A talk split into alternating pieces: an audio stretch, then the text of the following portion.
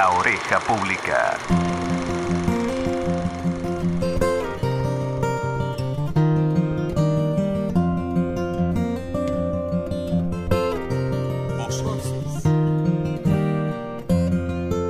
Es domingo, un día distinto para muchos de nosotros. A esta hora, el naranja de un kiosco vocifera los titulares de este hoy que ya es pasado, que ya fue. En el aire de la cocina un dejo dormilón y pausado. En la calle, el trinar de los pájaros que no se queja nunca. Nosotros acá, en la radio, mezclando algunos vagos conceptos con los primeros mates sosteniendo en el abrazo con los compañeros nuestro modo particular de enarbolar utopías, pensando en un mañana mejor, aceitando los engranajes de la memoria, siendo lo que hemos sido siempre, ni más ni menos. Renovamos la posibilidad del encuentro y la palabra. Comienza la oreja pública.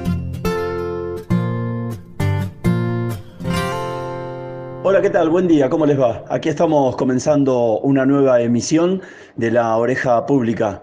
Vamos eh, con este programa grabado, que fue grabado hace 48 horas, eh, con algunas alternativas que tenemos ganas de mostrar, de presentar, de compartir. Vamos a hablar hoy con el turco Kiodi, un queridísimo amigo. Vamos a tener las cuatro columnas acostumbradas, la de Carlos Cartolano, la de Rodrigo Argain, la de Ángel Chiati y la de Daniel Canales. En esta apertura del día de hoy les quiero leer algo que dice así. No me preguntes, no está bueno lo que ocurre. La política tiene su soga bien arraigada y dispuesta, donde los blancos parados en su eterna postura tiran de una punta y los negros, acostumbrados históricamente a las pujas, tiran de la otra. Los que tienen un sueldo asegurado a fin de mes son parte de la hinchada de un sistema que ampara y resulta casi lógico que no estén comprendiendo del todo lo que ocurre con la otra hinchada. Hay bemoles, claro, y no es un agravio. La otra hinchada, la que sobrevive, literalmente hablando como puede, esa que componen las y los que otrora, contratadas, contratados en negro, a medio turno, sin aportes, tercerizadas y tercerizados, monotributistas e independientes, necesitan imperiosamente trabajar. Por supuesto que no hablamos de los que polulan en los bares, en las cervecerías y en las playas. Claramente no hablamos de ellos. Y se acuestan sin poder dormir más de una vez mirando el cielo raso, donde no encuentran ni encontrarán respuestas nunca, conscientes todo el rato que dura la noche, que ojalá fuera más corta, del cajón lleno de deudas, de posibilidades frustradas, de planificaciones ejecutadas a punta de encierro y sin ningún tipo de asistencia, lejos de acá y de allá, donde a lo mejor también hay almas que abrazar. No está bueno lo que ocurre. Se ha mezclado mucho el idealismo con la farsa y el disfraz de los entretenedores de tal o cual gestión ha mutado de tal modo que ya no es posible determinar si es una escalera mecánica que sube o que baja. Un amigo me dijo el otro día algo que replico. Mucha vendetta a bajo precio. No hay manera de sentirse del todo bien, porque la angustia tiene una manera de besar que hasta los pequeños logros sucumben a su lengua. Y ya por cortesía, por empatía o por cercanía, la desazón se instala en la punta de los dedos de los pies y resulta que todo el tiempo va con vos. No me preguntes. Hay tipejos que ostentan cargos públicos por 200 lucas y su inescrupulosidad les permite sonreír en charlas por Zoom y asumir compromisos que nunca cumplirán. Chomba la coste rosa de por medio, perfume importado, biblioteca detrás, mientras el barro cubre las expectativas de muchas y muchos que llenan de espinas la visión. Hoy, cuando el sol asome servicial y ajeno a todas las cosas, cualquiera de nosotros se podrá sentir viejo, peleando por las mismas cosas que hace 30 años, las mismas valentías en un esqueleto puesto al frente de una guerra perversa, inhóspita, desagradable, llena de tigres rugiendo como leones, en un caldo de enfermedad y chotez humana inigualables. Alguien alguna vez querrá acariciarnos y evitaremos el gesto con rapidez y con los ojos cerrados, creyendo que en lugar de acariciarnos nos va a pegar, por costumbre. No, no me preguntes. No está bueno lo que ocurre.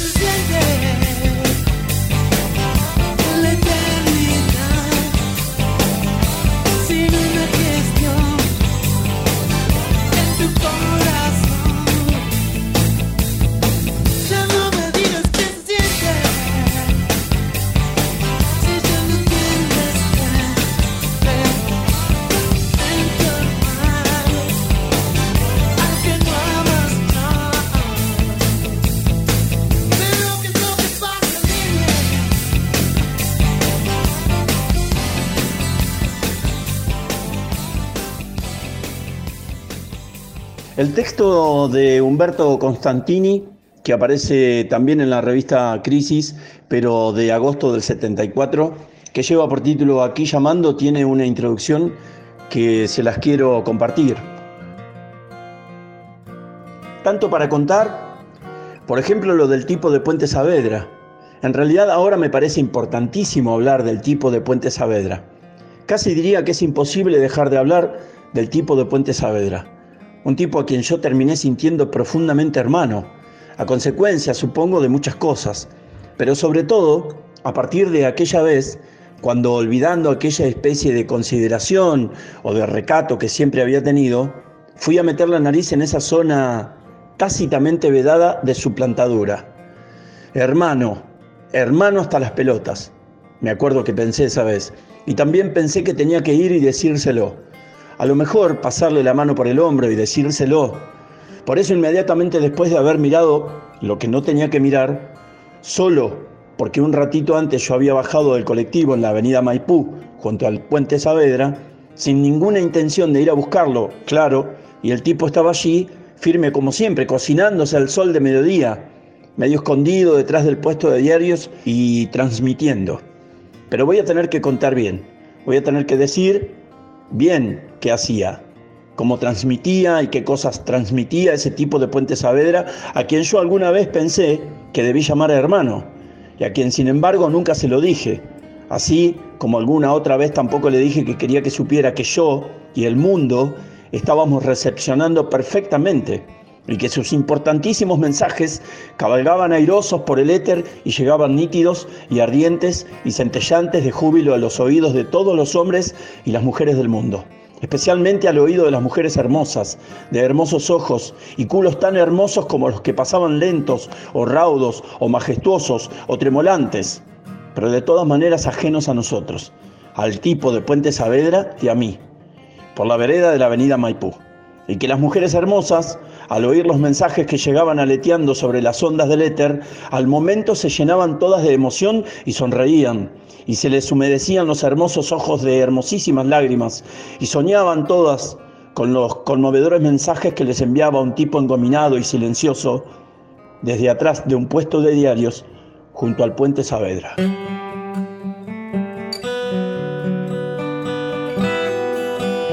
Todas esas cosas que jamás me atreví a decirle al tipo de Puente Saavedra, del que nunca llegué a siquiera a conocer su verdadero nombre. De modo que cada vez que pienso en él o hablo de él, o quiero sencillamente compararme con él, a la fuerza tengo que referirme a ese tipo de Puente Saavedra. Decir así nomás, el tipo de Puente Saavedra, en lugar del nombre. Y si a alguien se le ocurre preguntarme que cómo era, tengo que contestar que era un hombre de unos 50 años, con ligera pinta de croto, solamente ligera. Me veo obligado a aclarar casi siempre, porque más bien parecía simple milladura de reo venido menos, y más que nada descuido en el vestir, debido principalmente a la afanosa, enajenante y nunca interrumpida tarea que la vida le había impuesto y de la que después voy a hablar. Pero bastante atemperada o disimulada la pinta de Croto por una increíble viaba de gomina, o a lo mejor de jabón de lavar, que le aplastaba cafillescamente sobre la nuca la porra mugrienta y cobreada por el sol. Pero no era eso.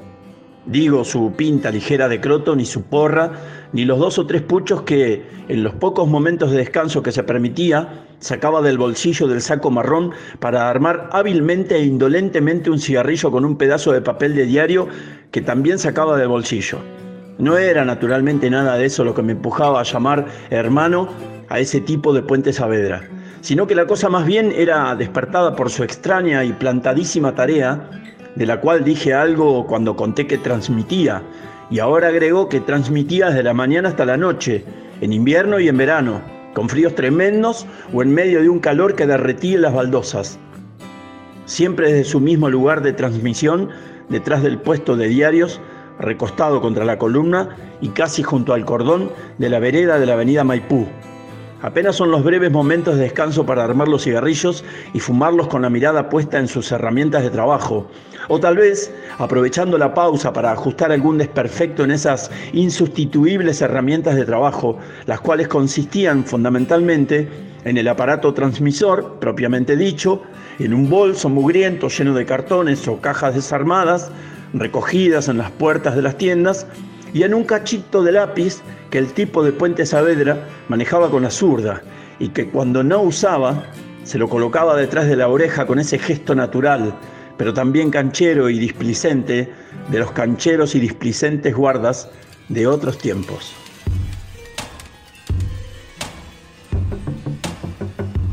Era evidente que el tipo de Puente Saavedra ocultaba algo en los cartones. De acuerdo a lo que yo suponía debía pasar, por su cabeza.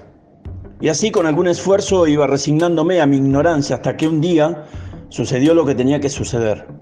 Por motivos que voy a tratar de aclarar, me picó más que otras veces el bichito de la curiosidad. Durante unos minutos no le di la menor bolilla a eso del pudor y del respeto.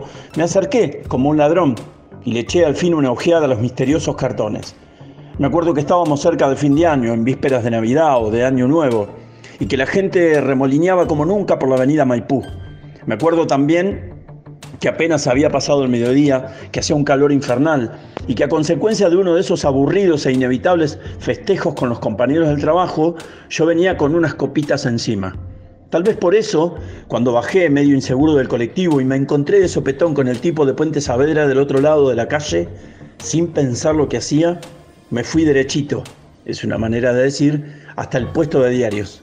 Me le planté delante con ese desparpajo o irresponsabilidad que suele dar la semicurda y me quedé mirándolo. El tipo evidentemente acusó mi presencia porque me miró apenas de reojo. Se la dio sobre la columna y continuó muy pancho su transmisión, el cartón y el aparato transmisor casi ocultos por su saco marrón. Entonces, tal vez medio amoscado por su actitud, hice lo que tantas veces mi honestidad no me había dejado hacer.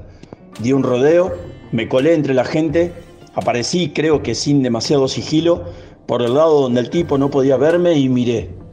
Y al mirar, al enterarme, conmovido y asombrado del contenido de sus cartones, Fue cuando por primera vez me dieron ganas de pasar la mano por el hombro y decirle hermano, de gritarle aquello de hermano, hermano hasta las pelotas y hacerle saber que todos comprendíamos la fundamental importancia de su tarea, que sin ella, sin sus golpeteos vibrando fervorosos en el aire con olor a pescado de la avenida Maipú, al universo sin duda le hubiera faltado un cachito, o tal vez se hubiera venido más abajo, como una pila de latas de sardina, hubiese arrastrado en su catastrófica caída todo aquel despreocupado y descreído mundo de la avenida Maipú.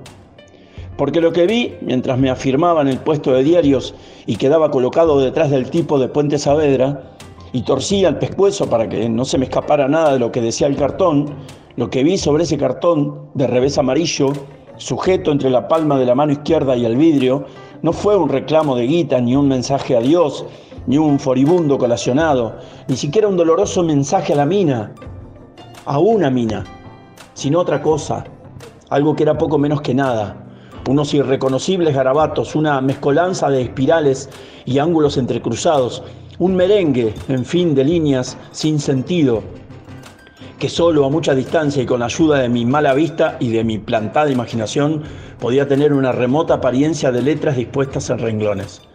Y justo en ese momento entonces, y más que nunca, la necesidad de llamarlo hermano, de pasarle la mano por el hombro y decirle que yo también, que a mí también, hermano. Y después, aquella especie de regadera o confesión mientras el tipo de Puente Saavedra, indiferente a mi mirada, probablemente fraternal o enternecida o cómplice, seguía golpeando y golpeando su aparatito bajo el rabioso sol del mediodía. Aquella desesperada confesión, nunca escuchada por el tipo de Puente Saavedra, porque realmente nunca me animé a decírsela. Aquel desolado palabrerío en silencio, tal vez nacido de la semicurda, donde clavaba algo así como que yo también, que a mí también, hermano, lo único que me va quedando son estos emputecidos llamados, estos revirados cargosos aullidos de socorro. Ahí estás vos con tu obsesivo tac, tac, tac, transmitiendo desesperadamente en un aparatito de grupo, un oscuro mensaje que seguramente nadie puede comprender, ausente de la vida. Te dije, sí, pero dejando la vida en esa disparatada, única tarea.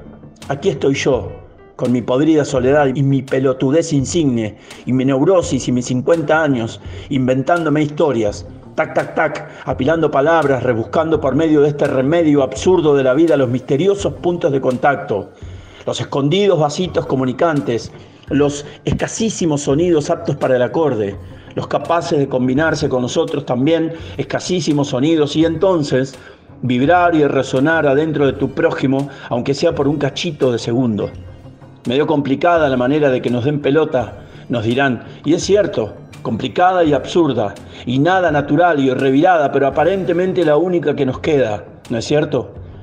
O sea, ese fanático y empecinado chorro de calentura estrellado contra la superficie del vidrio. Tac, tac, tac. O contra la hoja de papel. Tac, tac, tac con la esperanza de que vaya a saber por qué ley de transformación de las calenturas se convierta en la otra, en la calentura honesta, normal y comunicante, y entonces meta a llamar y meta a llamar y meta a golpear el aparatito contra el vidrio, las teclas de la máquina contra el papel, tac, tac, tac, como si estuvieras golpeando la puerta del vecino, tac, tac, tac. No tu podrida soledad detrás de un puesto de diarios de la avenida Maipú entonces, no los emputecidos llamados, sino lo otro, el revirado intento de recrear la vida, las palabras golpeadas contra el papel o contra el vidrio, a ver si en una de esas salta. No me preguntes cómo, la esperada chispita, la nota justa para el acorde, el escondido vasito comunicante, tac, tac, tac, los insistentes telegramas, tanto para contarles digo, y las palabras, las queridas, las odiadas palabras, las historias, las absurdas, golpeteantes, llamadoras historias. Y esta historia también.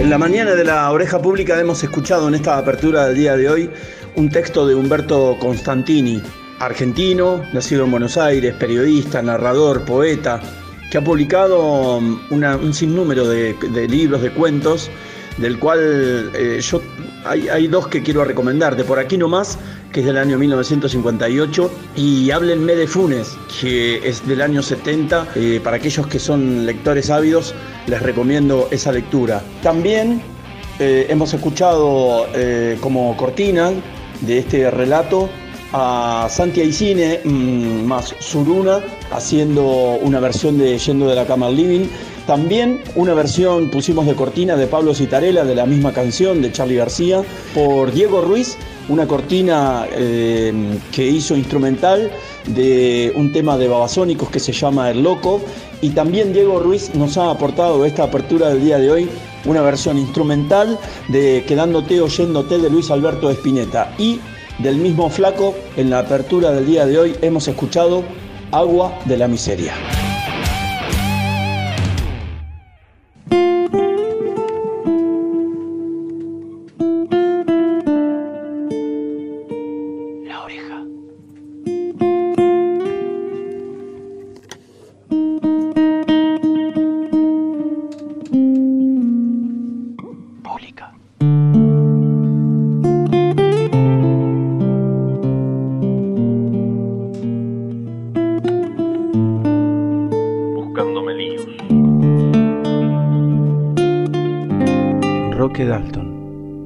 Julio Cortázar.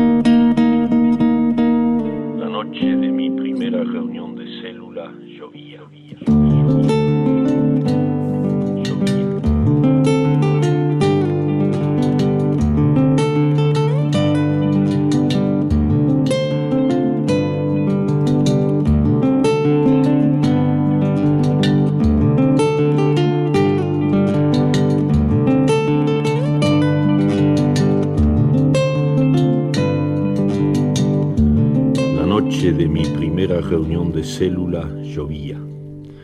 Mi manera de chorrear fue muy aplaudida por cuatro o cinco personajes del dominio de Goya. Todo el mundo ahí parecía levemente aburrido, tal vez de la persecución y hasta de la tortura diariamente soñada. Fundadores de confederaciones y de huelgas mostraban cierta ronquera y me dijeron que debía escoger un seudónimo que me iba a tocar pagar cinco pesos al mes, que quedábamos en que todos los miércoles y que cómo iban mis estudios y que por hoy íbamos a leer un folleto de Lenin y que no era necesario decir a cada momento camarada, camarada. Cuando salimos no llovía más. Mi madre me riñó por llegar tarde a casa.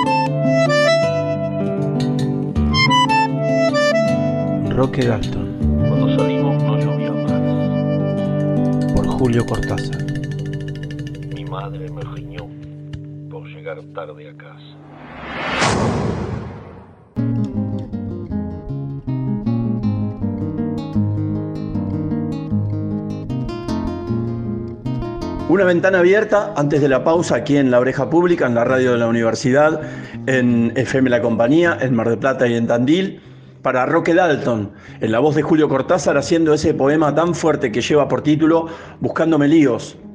Roque Dalton que mm, en mayo de este año se han cumplido 45 eh, años de su crimen, de su asesinato Eh, él estuvo, estaba en ese tiempo militando en el Ejército Revolucionario del Pueblo, en el ERP, y mm, bueno, la voz, la voz poética de Roque Dalton nos eh, marca, nos eh, marca un camino, ¿no? Nos marca en el alma y nos marca un camino también. hacía de la poesía su voz, Roque Dalton.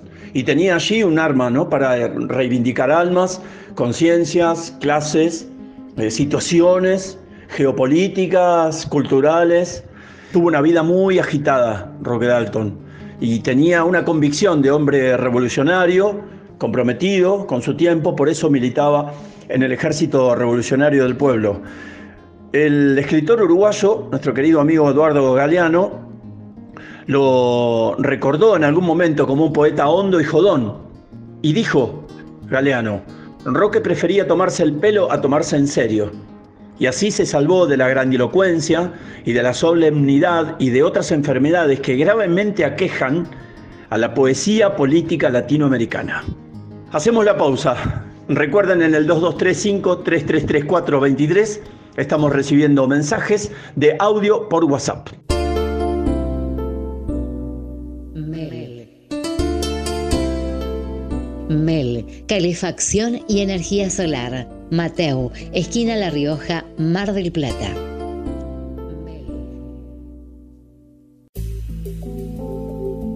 Lágrimas de Circe, la editorial de Mar del Plata. Somos exigentes porque cada libro es una obra de arte. Corrección, maquetado y edición de libros de poesía, narrativa, cuento, microficción, novela y ensayo múltiples galeras, diseños exclusivos en cubiertas, ISBN, impresión en la más exclusiva imprenta digital de Buenos Aires. Brindamos las mayores seguridades y ofrecemos el mejor precio de la ciudad. Encontranos en el grupo público de Facebook Lágrimas de Circe el Club. También en nuestra fanpage y en miradasdeartista.com. Mándanos un email a carloscartolano.gmail.com Lágrimas de Circe, la editorial de Mar del Plata.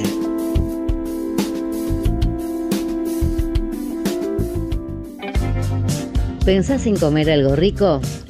Pensá en Incieme, panadería, pastelería y bombonería. Panes integrales, panes lacteados, pan de campo. 223 449 4126. Incieme. Arial Gráfica. Afiches, volantes, talonarios, tarjetas, invitaciones, stickers, libros, fotografías, imanes y cuadros. Impresión de apuntes y material de estudio. Mandanos tu PDF. Arial Gráfica. San Luis 4580. Casi Juan B. Justo. Teléfono 495 1221. WhatsApp 223 541 7274. Todo lo que necesitas arialgráfica.yahoo.com. Arial Gráfica, todo lo que necesitas imprimir. Empresa Duo Electric. Electricidad, iluminación, alarma, circuito cerrado de TV. Empresa Duo Electric. Reparación, colocación y mantenimiento. Trabajos de calidad bajo normas vigentes y materiales estandarizados. Empresa Duo Electric. Consultas al 223-602-1855, 223-448-6174. Empresa Duo Electric.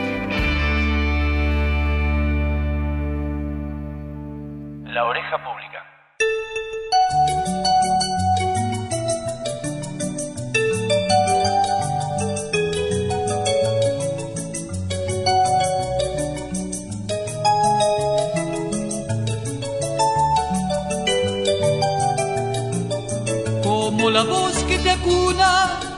La voz que te besa, como la voz que te desata la pasión, la voz del pueblo, la profunda, al punto mismo donde estalla el corazón.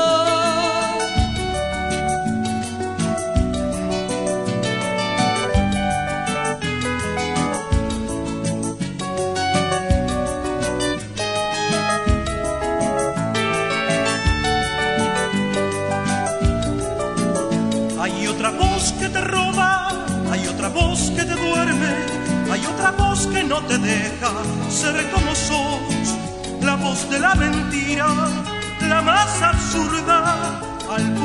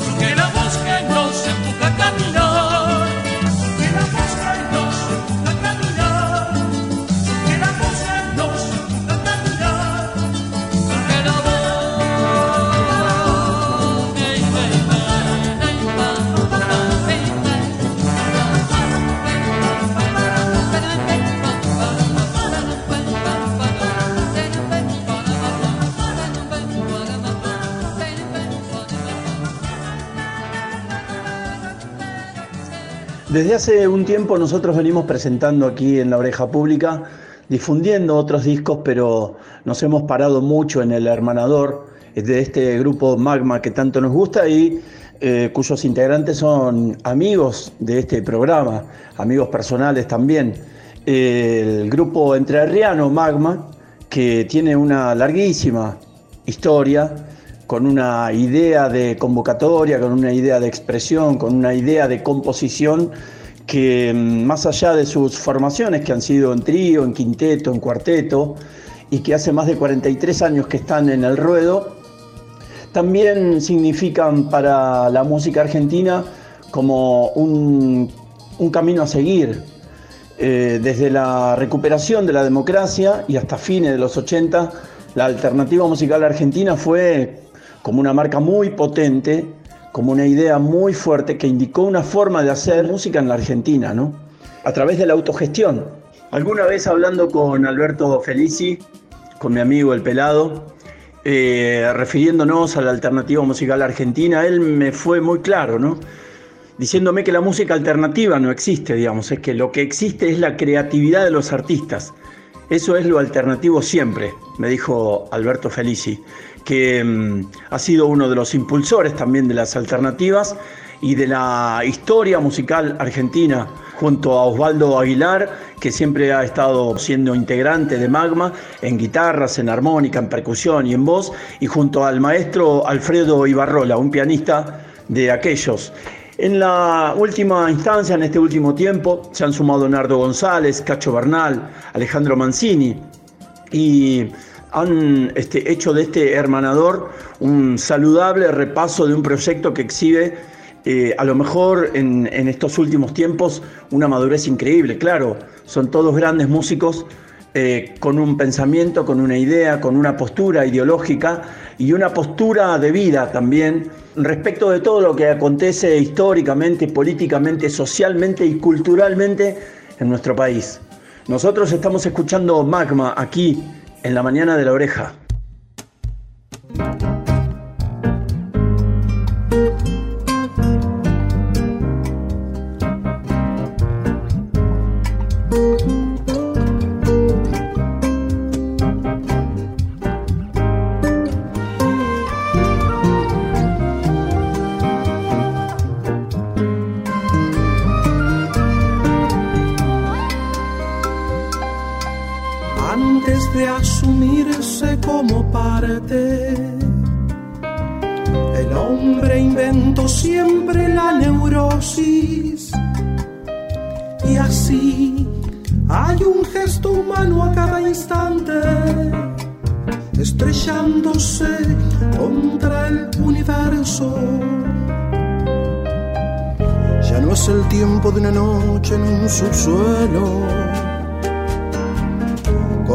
Cosecha intelectual que dan las sombras.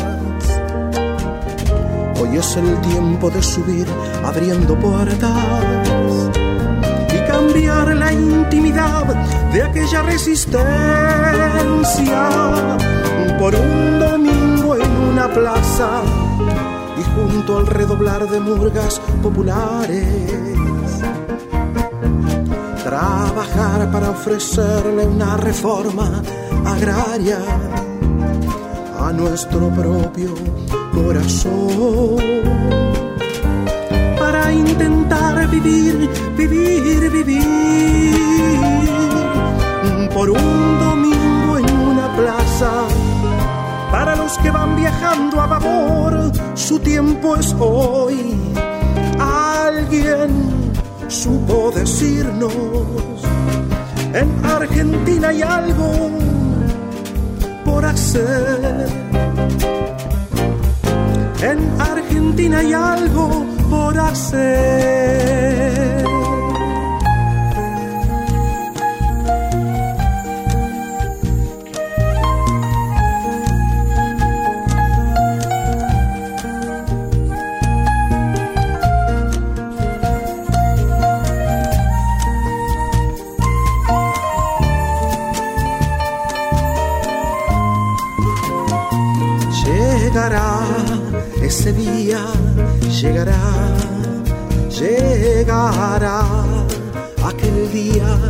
Llegará, serás vos, tus hijos o los míos, o los hijos de los hijos de nuestros hijos, que por un domingo en una plaza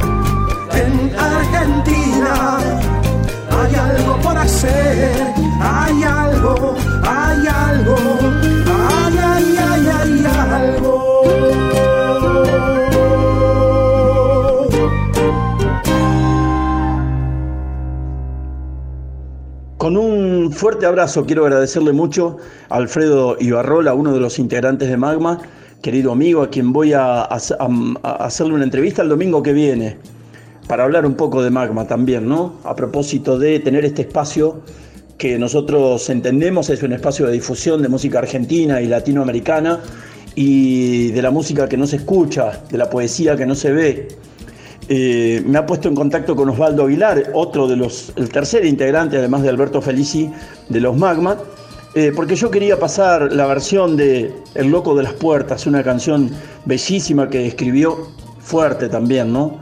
como muy demandante de algún análisis, eh, que escribió Alberto Felici que Alfredo Barrola le puso música, me puso en contacto con Osvaldo Aguilar y, y Osvaldo me mandó generosamente la versión del disco que fue grabado en Melopea, eh, fue editado en Melopea, en realidad fue grabado en el estudio de Nuevo Mundo en el año 92, entre julio y agosto del año 92. Tengo el, disco aquí y fue editado por Melopea.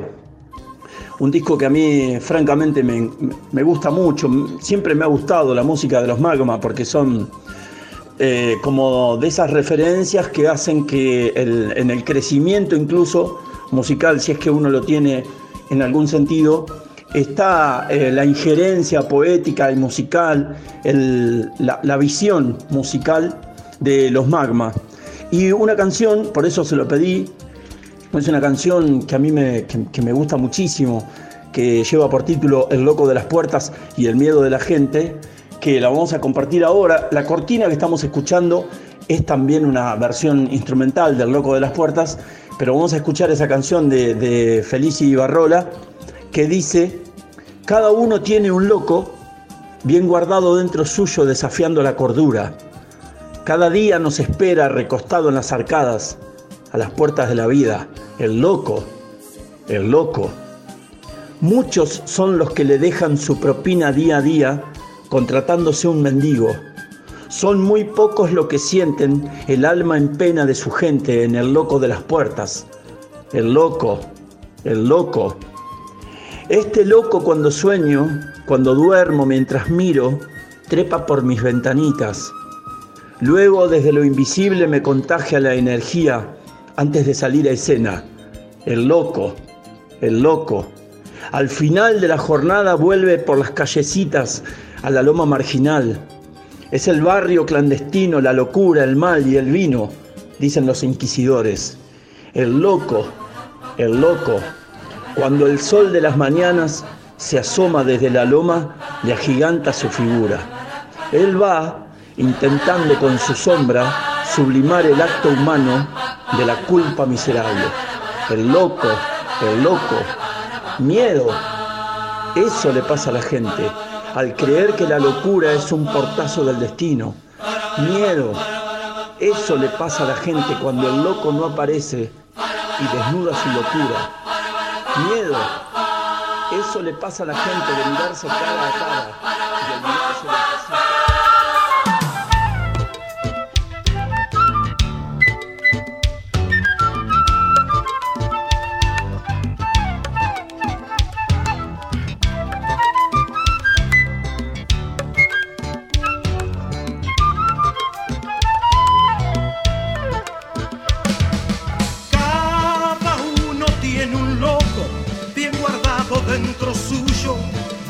a la cordura. Cada día nos espera, recostado en las arcadas, a las puertas de la vida. Muchos son los que le dejan su propina día a día, contratándose un mendigo. Son muy pocos los que sienten el alma en pena de su gente en el loco de las puertas. Este loco cuando sueño, cuando duermo mientras miro, trepa por mis ventanitas. Luego desde lo invisible me contagia la energía antes de salir a escena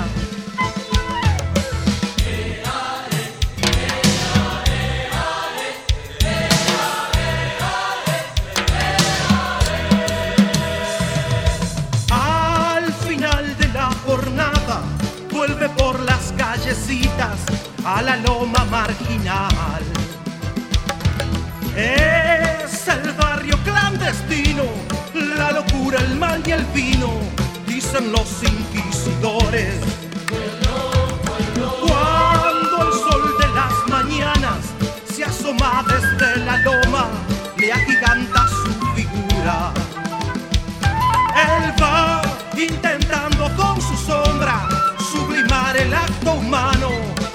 sublimar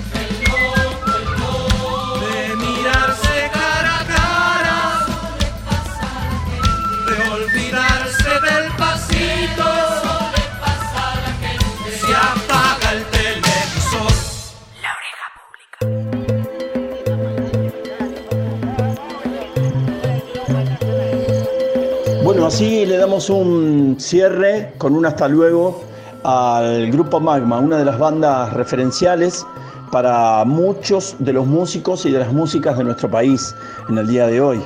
Eh, Alberto Felici, Alfredo Ibarrola, Osvaldo Aguilar, ellos son el trío que han llevado adelante Magma. El hermanador con Cacho Bernal, con Alejandro Monzoni, con Nardo González también. Eh, nosotros hemos escuchado Cuando surge la voz, una canción que data de la década del 80 y hemos hecho lo mismo en cuanto a la difusión con Postdata para una resurrección, una de las canciones que forman parte del disco El Hermanador, que difundimos tanto nosotros aquí en La Oreja. Y por supuesto queríamos cerrar con El Loco de las Puertas, ya les conté la historia, ¿no? El Loco de las Puertas. Bueno, es tiempo de recibir a nuestro queridísimo amigo gran cantor él, gran operador de radio y gran cinéfilo, Rodrigo Argaño. ¿Qué tal Fabio? Buen día. Espero que estemos teniendo un buen domingo, una buena semana dentro de lo que se puede en este contexto tan complejo y tan peculiar. Las distintas producciones audiovisuales, el cine, las series, las plataformas de streaming, las plataformas on demand, nos están acompañando y nos ayudan a transitar la cuarentena eh, de una manera un poco más amena en este ciclo de recomendaciones que hemos inaugurado, nos estamos ocupando de ofrecer algunas películas para ver, siempre con una temática semanal o buscándole la vuelta. En este caso nos vamos a trasladar a los años 50 y al cine de Hollywood de los años 50 más específicamente, una década muy importante, quizás después de los 70 la década más gloriosa, la década de oro del cine, sobre todo el de Hollywood. Además, sabemos que el cine, como cualquier otro lenguaje artístico, se ocupa de los problemas y los debates de su tiempo y de su lugar. Siempre, eh, en el caso de Hollywood, han querido mostrarse siempre como la pata progre, como el ala demócrata del arte norteamericano, y siempre abordan distintas temáticas, desde lo sociocultural, desde lo político, desde lo económico, análisis, críticas, denuncias, enunciados importantes que algunos trascienden la barrera de lo artístico y son aplicables a otras disciplinas. Un debate que estaba muy latente en la década del 50 en Norteamérica era el de la pena de muerte, el debate de la pena capital. Y de esto se ocupan dos películas eh, en particular que vamos a analizar ya mismo y las vamos a recomendar para que más o menos tengan una idea de por dónde van y que son dos películas que a mi entender es importante o es algo muy bueno verlas juntas. Por empezar, porque son de los mismos años, son del mismo país y se ocupan de una temática similar abordada con dos enfoques muy pero muy distintos. La primera a la cual nos vamos a referir es Más allá de la duda, ¿sí? El nombre en inglés, el nombre en el idioma original es Beyond a Reasonable Doubt. Es una película del director austríaco Fritz Lang, aquel que se luciera durante lo que fue el expresionismo alemán, con películas como Metrópolis o como El vampiro de Düsseldorf. Beyond a Reasonable Doubt, más allá de la duda, esta cinta del año 1956 nos presenta a un escritor que intenta demostrar la deficiencia del sistema legal y la ineficacia de la fuerza policial y se le ocurre que para demostrarlo puede implantar pruebas que lo incriminen en un asesinato que no tenía ningún sospechoso ni ningún testigo un caso que estaba absolutamente abierto, él decide implantar pruebas que lo llevarían a ser condenado y por supuesto a la silla eléctrica si es que el jurado votara eso por unanimidad.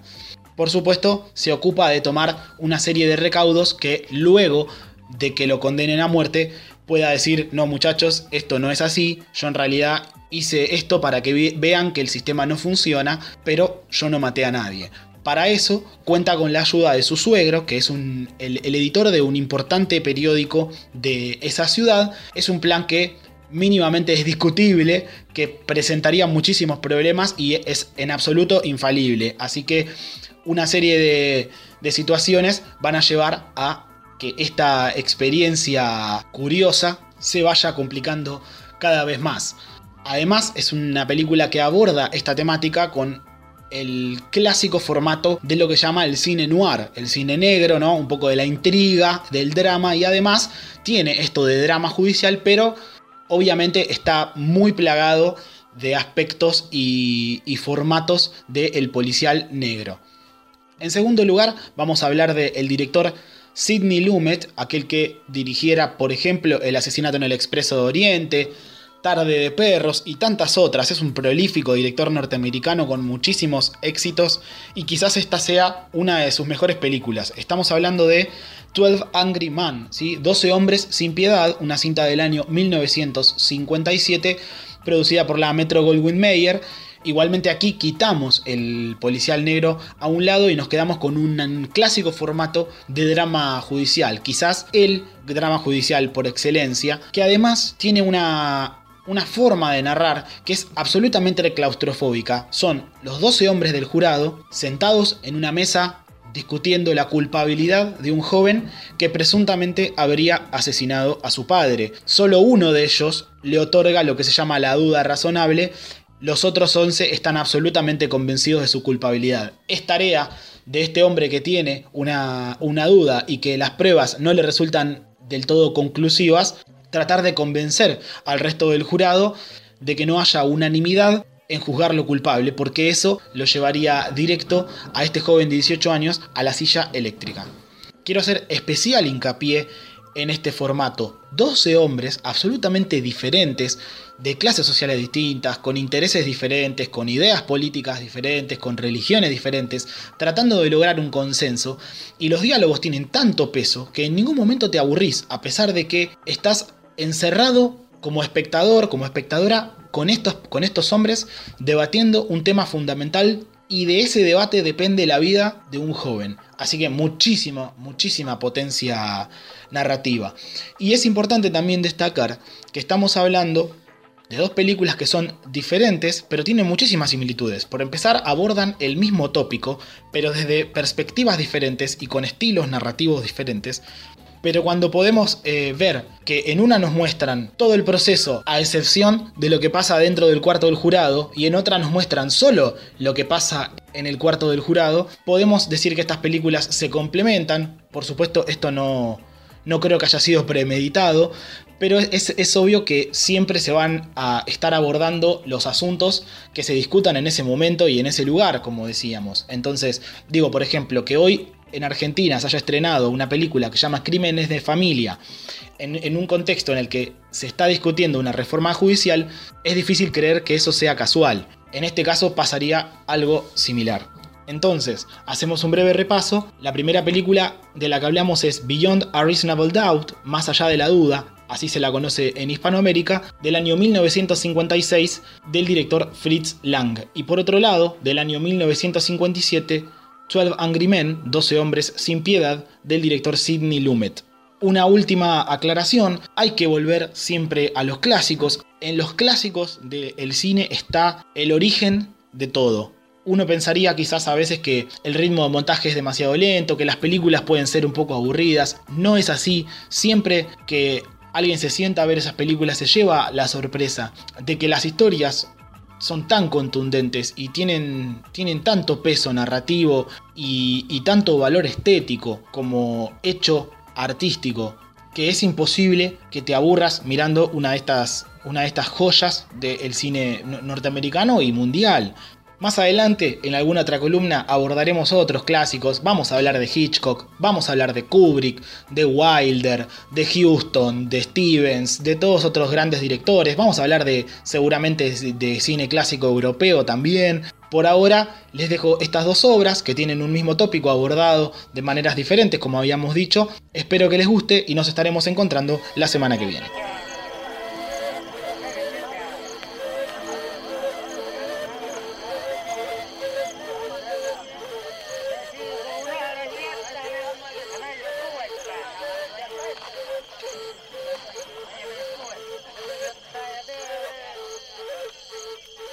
La Oreja Pública.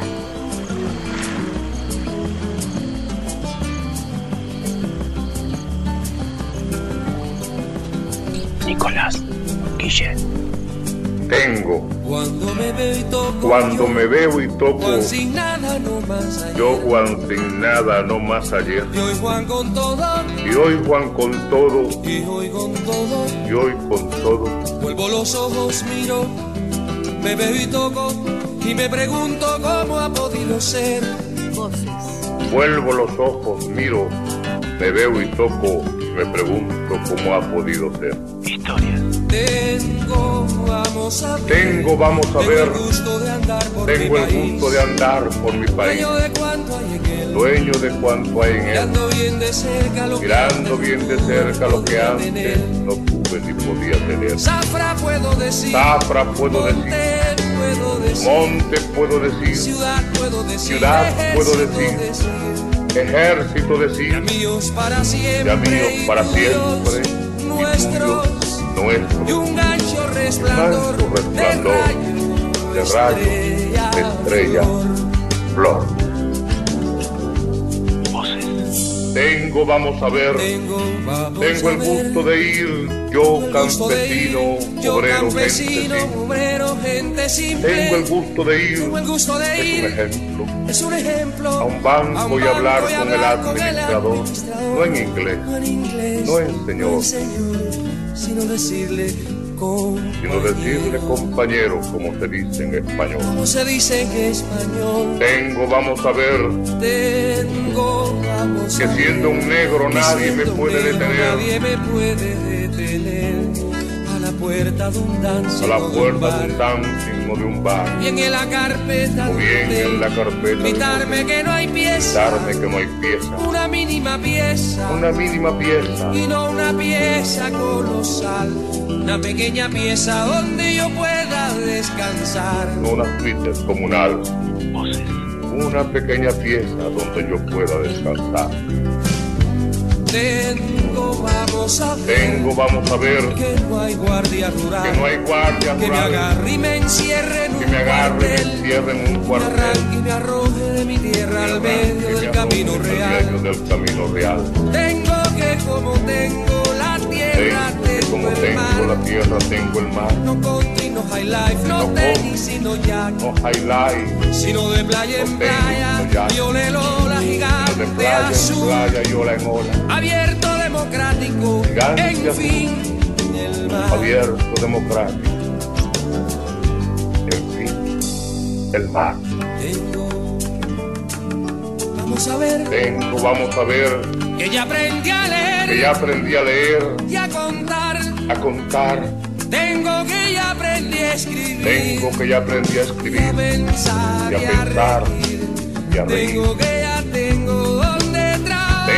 que ya tengo donde trabajar, Lo que me tengo ganar lo que me tengo que comer. Tengo, vamos a ver. Tengo, vamos a ver, Tengo, vamos a ver. tengo lo que tenía que lo tener. que tenía que tener. Nicolás Guillén. Tengo lo que tenía que tener, que tenía que tener. Nicolás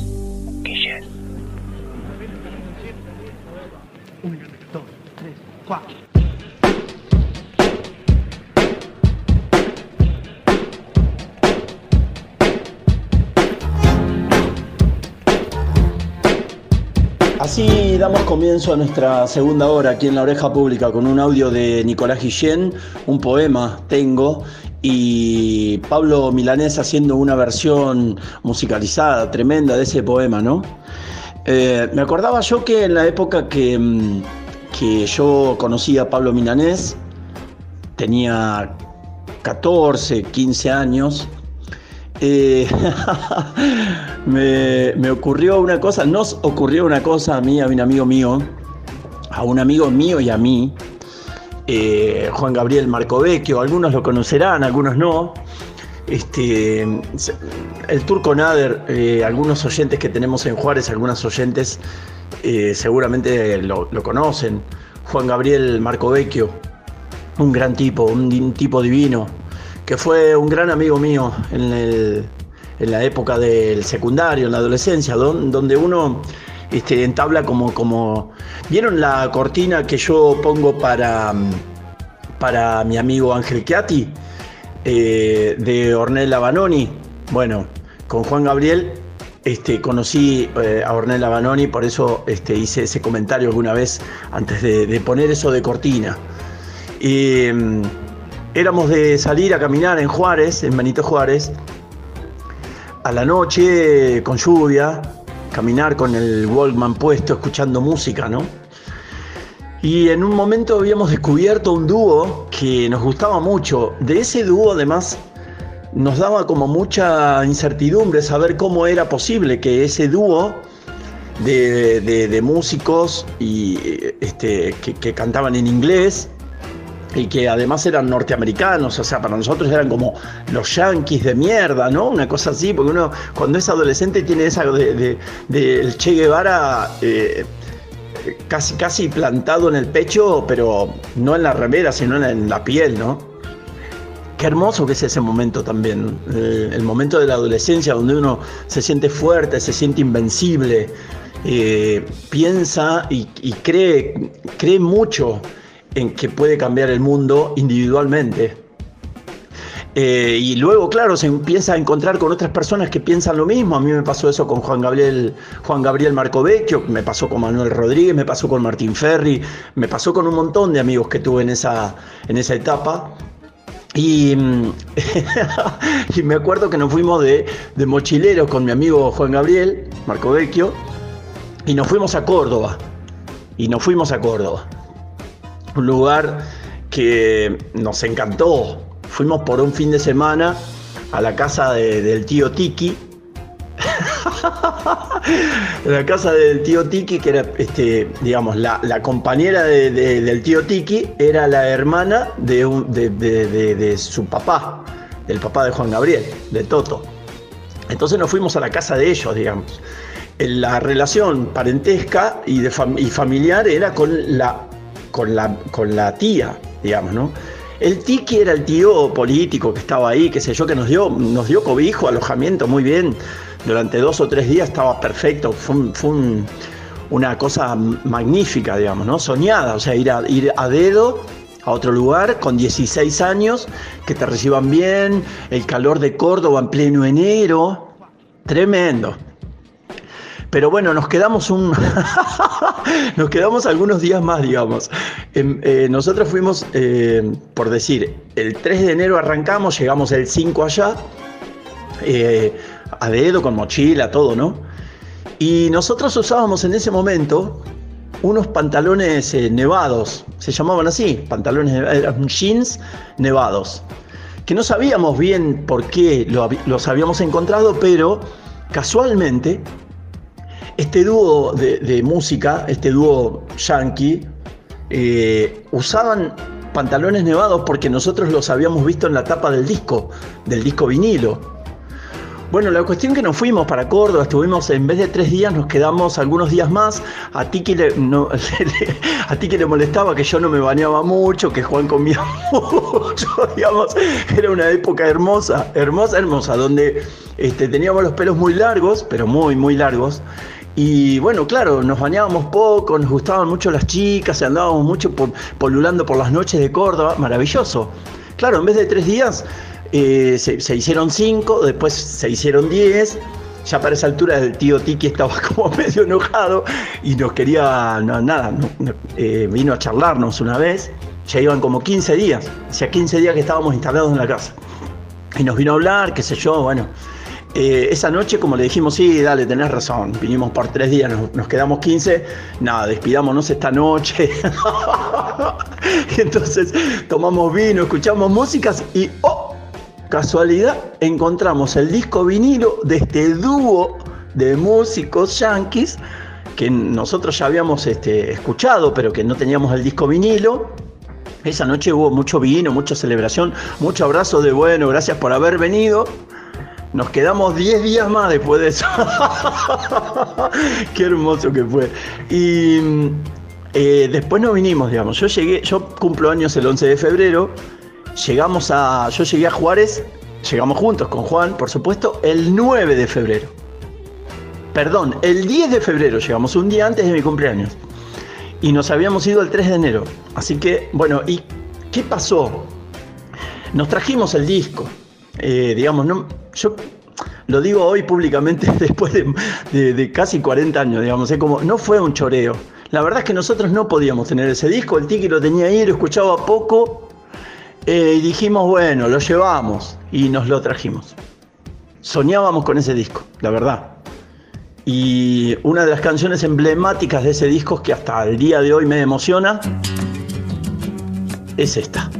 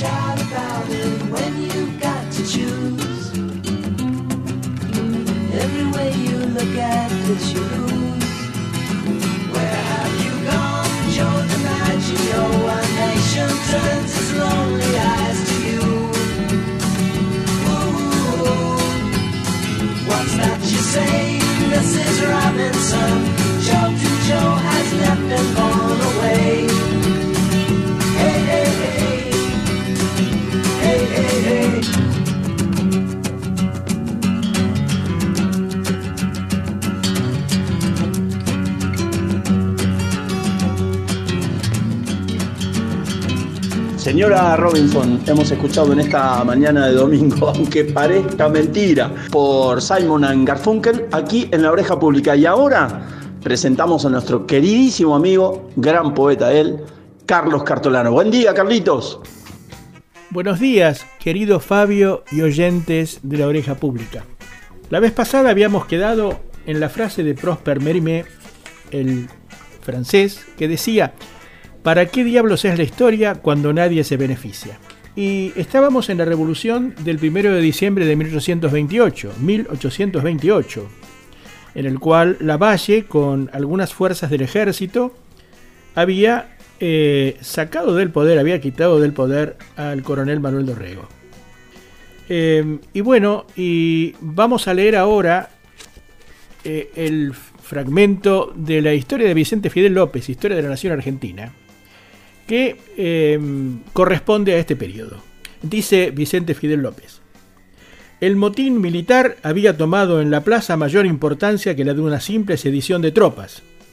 Una afluencia torrentosa de gente se aglomeraba allí por instantes, distinguiéndose en los grupos principales gran número de vecinos conocidos y ricos.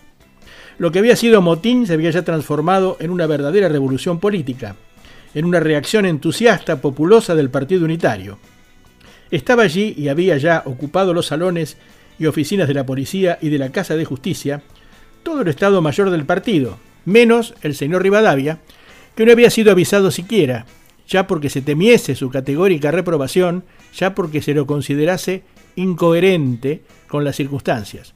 Pero actuaba con autoridad dirigente y soberana el señor don Julio S. de Agüero, con don Bernardo Campo, cura de San Nicolás, personaje hosco y nebuloso, pero muy considerado en las altas confidencias del círculo, el general don Martín Rodríguez, el de igual grado don Ignacio Álvarez y Tomás, muchos coroneles, entre ellos el soldadote prusiano Federico Rauch, un francés, Monsieur Verené, y quien se le veía, a quien se le veía ejecutar las comisiones del señor Agüero con una actividad vertiginosa y servil.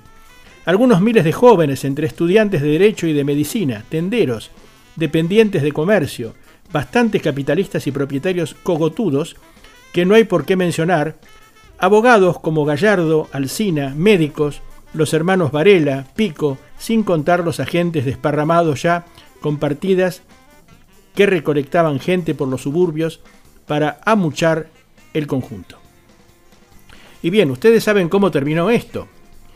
Em, había que reemplazar en el, en el, gobierno al coronel Dorrego. Entonces, allí no era, posible elegir, dice Vicente Fidel López, por ninguno de los medios regulares y conocidos. Comenzóse, sin embargo, a recibir votos. Apareció uno por el general Alvear, otro al poco tiempo por don Vicente López, los demás por el general Lavalle. Pero la cosa iba tan espacio que se vio que ni en 24 horas podría consumarse el acto.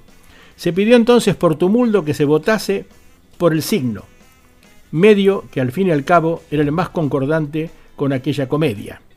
La mesa proclamó que su presidente propondría los candidatos y que el pueblo daría su, su voto levantando los sombreros en las manos o dejándolos quietos en las cabezas. Adoptada esta curiosa forma, el presidente dijo que comenzaría por proponer los candidatos que habían tenido votos, por ser así de justicia. Propuso al general Alviar, se levantó un gran sombrero, un solo sombrero, y se oyeron algunos silbidos. Propuso enseguida a don Vicente López, se levantó un solo sombrero, no hubo silbidos. Vino el turno del general Lavalle, ni siquiera le dejaron terminar el nombre, gritos de aclamación entusiastas y un torbellino general de sombreros consagró al general don Juan Lavalle gobernador y capitán general de la provincia de Buenos Aires. Bien, como ustedes ven, no ha cambiado demasiado la historia del siglo XIX respecto del siglo XX y de los gobiernos militares. Ahora, en esta segunda parte de la columna, vamos a poner algunos puntos sobre las CIES. Hemos hablado de Rivadavia, el primero de quienes entregaron al país a los acreedores externos el empréstito de la Baring Brothers, ustedes recordarán, ¿no? Que era un enemigo de San Martín, a quien ignoró primero y después persiguió, que combatió a los pueblos originarios con el bárbaro contratado para su exterminio, Rauch. ¿Les, recuerdo, ¿Les recuerda algo esa palabra, exterminio, otra vez utilizada hacia 1970 y...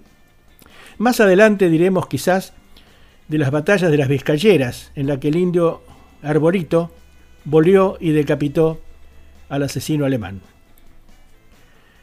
Dijimos también del vergonzoso Tratado de Paz de Rivadavia al cabo de la guerra con el Brasil.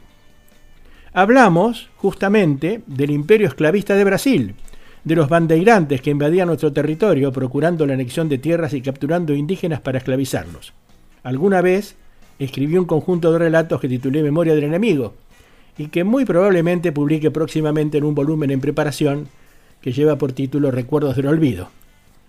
Hablamos de las misiones jesuíticas, las únicas que proponían la integración del indígena instruyéndolo para el trabajo y considerándolo tan hombre como españoles, criollos, ingleses e italianos.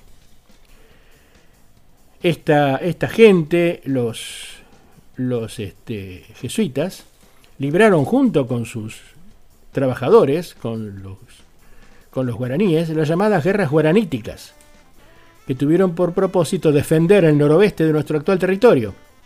Esa potestad militar de los jesuitas les valió la expulsión de América para la orden. Por supuesto, hablamos del enclave de estos misioneros en la Laguna de los Padres, mencionándolos como los padres de la laguna. De los ingleses y su notoria permanencia y protagonismo durante el primer siglo de nuestra independencia. También de eso hablamos, de las celebraciones del cumpleaños de su soberano organizadas por Rivadavia y su gente. Se festejaba el cumpleaños del rey de Inglaterra como si fuera un monarca propio. De la permanencia, casi siempre, de la flota inglesa en el puerto de Buenos Aires, y cuando mucho ya hacía de la expulsión de, la última invasión inglesa. ¿no? De todo esto da buena cuenta un libro que desde ya les propongo leer porque es muy interesante. La colonia olvidada, tres siglos de presencia inglesa en Argentina, de Andrew Graham Joll. En él se advierte que el anglo-protagonismo va mucho más allá de la vuelta de obligado y del tendido de nuestros ferrocarriles. Y también se testimonia que la mayor parte de los colonos británicos regresaron a Europa al estallar la Gran Guerra del 14.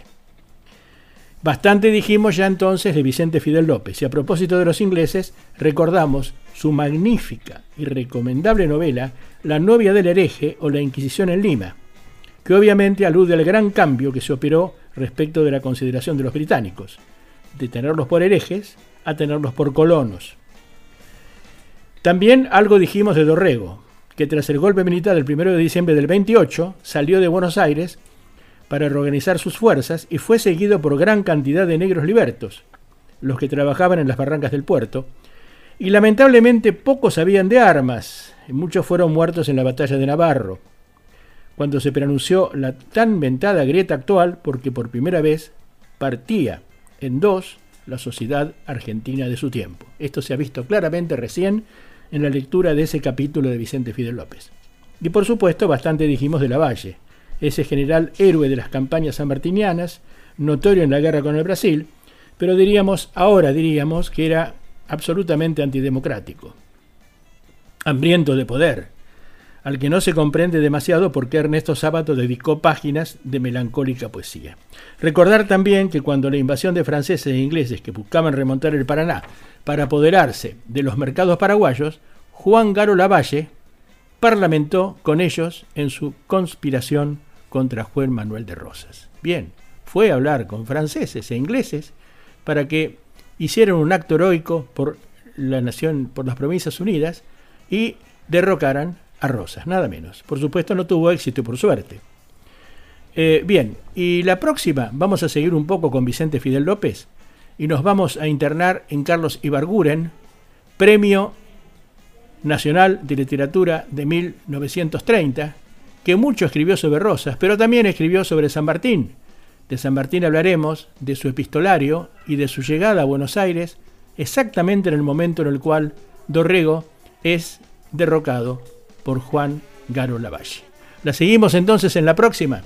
Les agradezco la escucha y les deseo muy buenas lecturas y mejor letra, si es que se ponen a escribir.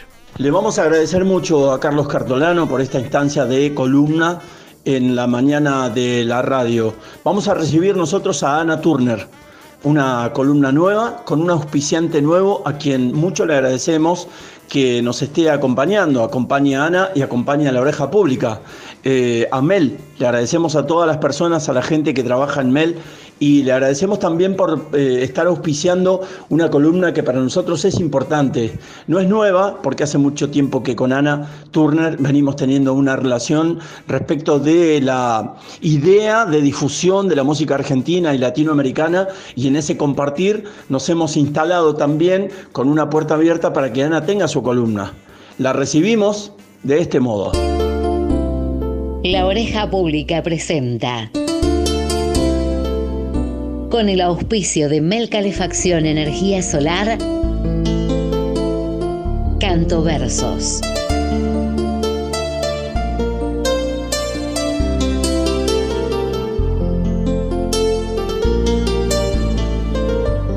Turner nos invita a recorrer la poesía de la canción junto a nuestros artistas. Canto versos.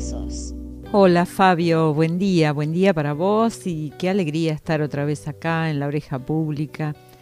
La verdad es que me da una emoción enorme, vos ya sabés lo que disfruto estar acá y compartir con todos los oyentes las columnas de canto versos, que mm, siempre estamos invitando amigos que aceptan ver la, la música desde la poética y nos dan su parecer sensible respecto a la poesía de la canción. Hoy vamos a escuchar un tema que nos convida Lucas Heredia. Lucas Heredia es un músico cordobés que fusiona estilos urbanos y de la música popular. Él tiene una propuesta muy interesante.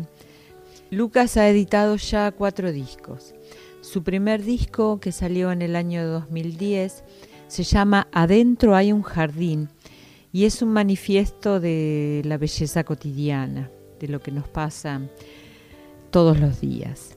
Después editó Luz de Cerca, Editó también otro CD que se llama Puentes Invisibles y lo hizo junto al rosarino Julián Venegas. Y además tiene un disco muy bonito y muy recomendable que se llama Versiones al Paso. Lucas nos invita a ahondar un poquito en el tema, en el hermosísimo tema de Fernando Cabrera, que se llama La casa de al lado. Él nos convida a una versión suya de su disco Versiones al Paso, pero también nos sugiere dos versiones que él aprecia mucho y que son sus versiones preferidas. Entonces nos invita a escuchar a Liliana Herrero y al propio Fernando Cabrera haciendo La casa de al lado. ¿Lo disfrutamos juntos?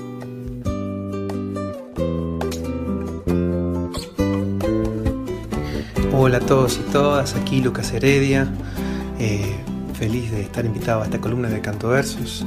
Soy un cantautor de la ciudad de Córdoba capital, guitarrista, pianista, eh, arreglador, productor, eh, con cuatro discos editados, de canciones propias, también algunos discos de versiones también, sobre todo cantante creo yo, y conectado de la canción con una carrera que viene andando hace 10 años. La canción que elijo para contarles es La casa de al lado, una canción que de alguna manera me cambió la manera de pensar la poética dentro de, la canción y la capacidad transformadora de una canción. No hay tiempo, no hay hora, no hay reloj, no hay antes, ni luego, ni tal vez, no hay lejos, ni viejo, ni jamás, en esta olvidada invalidez. Aquí no hay tango, no hay tongo ni engaño, aquí no hay daño que dure cien años, por fin buen tiempo, aunque no hay un mango, estoy llorando, estoy me acostumbrando, no pasa el tiempo, no pasan los años, inventa cosas, con cosas de antaño nadie espera la casa de al lado se va acordando, se acuerda soñando. Y la parte más inmensa que me conmovió, ¿qué dice? Deja, no me lo repitas más. Nosotros y ellos, vos y yo. Que nadie se ponga en mi lugar. Que nadie me mida el corazón.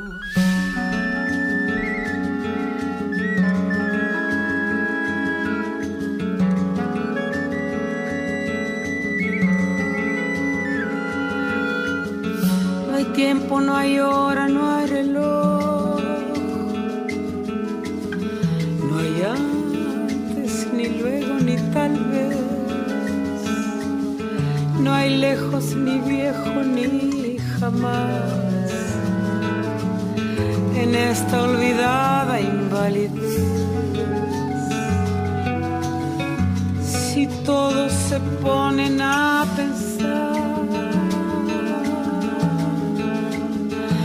vida es más larga cada vez. te apuesto mi vida una vez más. Aquí no hay durante ni después. Creo que es una canción que sintetiza de alguna forma el territorio que se construye en la poesía y en las canciones por fuera de los tiempos coyunturales. Una canción que habla del tiempo verdadero de los pueblos, el tiempo profundo, el tiempo que parece lejano pero que es cotidiano y que es el de la poesía, la emocionalidad, la sensibilidad para describir la necesidad humana de encontrarse y de construir un mundo mejor desde esa conciencia.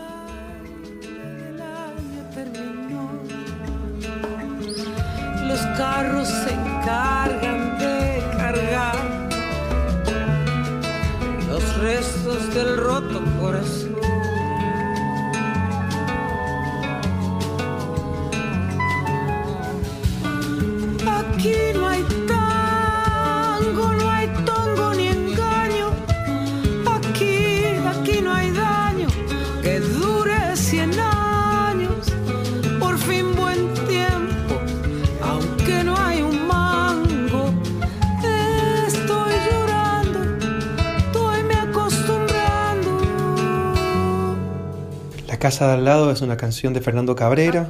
Eh, que me parece maravillosa, la canto mucho, es una canción que, que está dentro de mi repertorio de versiones. Eh, forma parte también de un ciclo de versiones que se llama Versiones al Paso, que están publicados ahí, que pueden encontrarlo en YouTube, eh, en, en Spotify también. Es una canción que marcó un antes y un después y que para mí también me ayudó a crecer como intérprete. Es una canción que para mí se canta sola. Es una canción que te va acompañando para que entres en ese estado y saca lo mejor de la presencia de la voz. Eh, la versión que más me gusta de esa canción es por la cual la conocí, en realidad, es por Lilian Herrero. Eh, bueno, una versión increíble de la cual me nutro de vez en cuando, la vuelvo a escuchar. Bueno, tremenda cantora.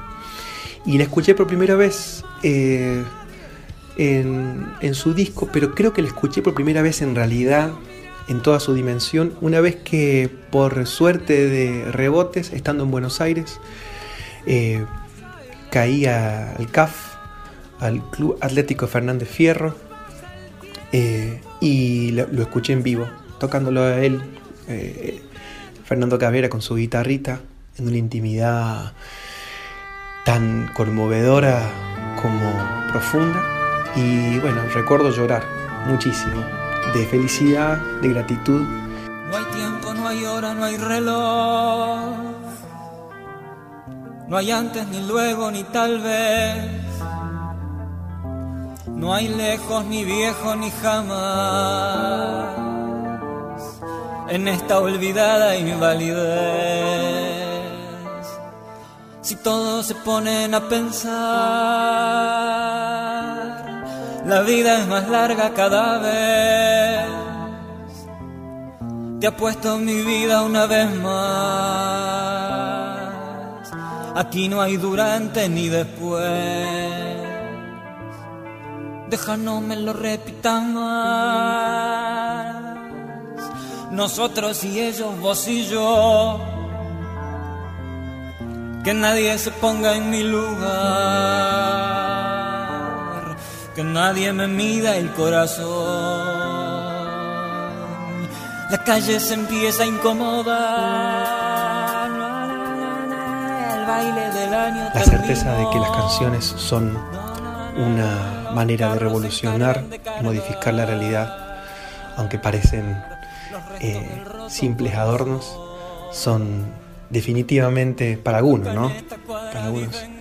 Eh, para mí eh, son la capacidad de que las cosas sean mejores hacia un mundo más luminoso, más humano y más entero, más igual, más sensible, lleno de amor y, y de equilibrio.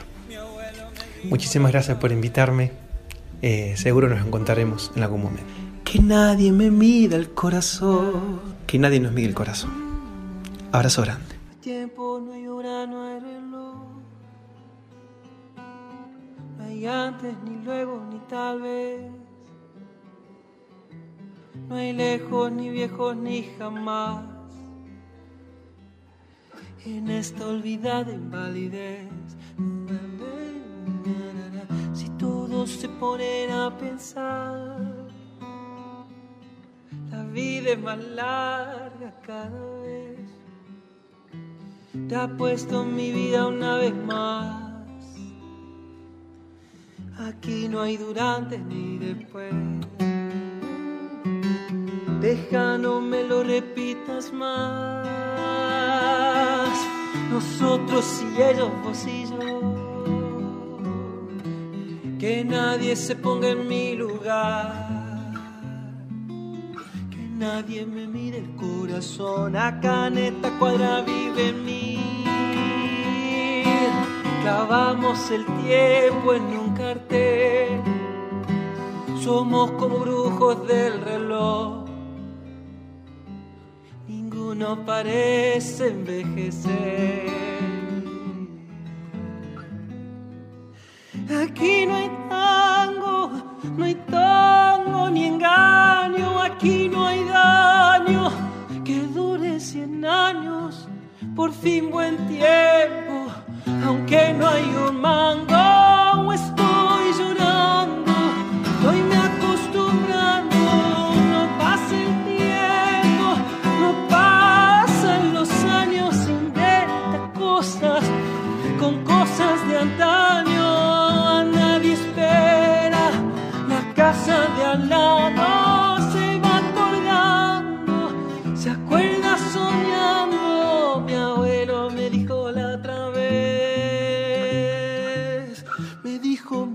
que tal vez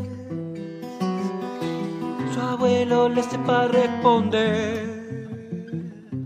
Si el tiempo es más largo cada vez.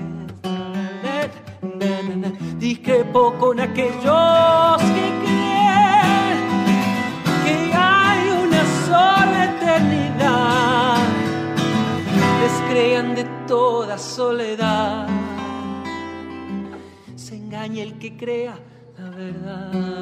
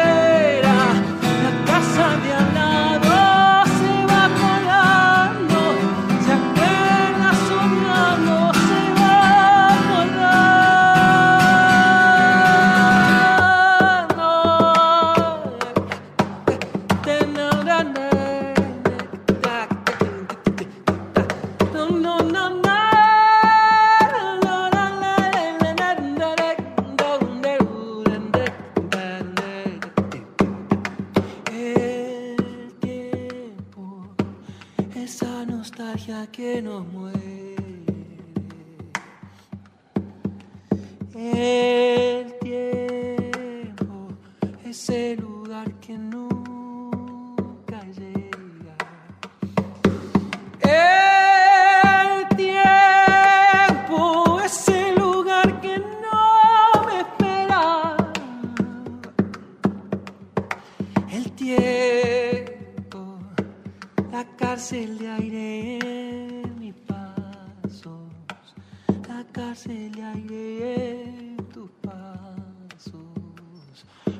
Eso te pido una vez más. Tómatelo con tranquilidad. Puede ser ayer, nunca o después. Pero tu amor dame alguna vez. Pero tu amor dame alguna vez.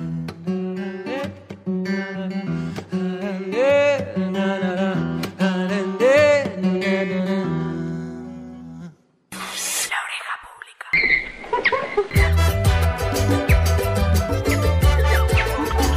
No, bueno, ¿qué crees que te diga? ¿Que me dicen león?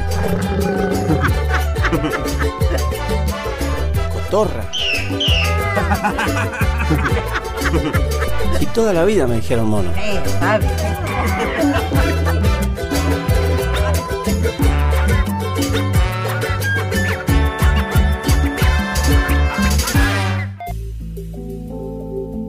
Lágrimas de Circe, la editorial de Mar del Plata. Somos exigentes porque cada libro es una obra de arte. Corrección, maquetado y edición de libros de poesía, narrativa, cuento, microficción, novela y ensayo. Múltiples galeras, diseños exclusivos en cubiertas, ISBN, impresión en la más exclusiva imprenta digital de Buenos Aires brindamos las mayores seguridades y ofrecemos el mejor precio de la ciudad.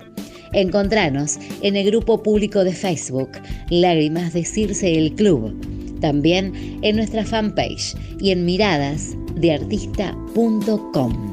Mándanos un email a carloscartolano.gmail.com Lágrimas de Circe, la editorial de Mar del Plata.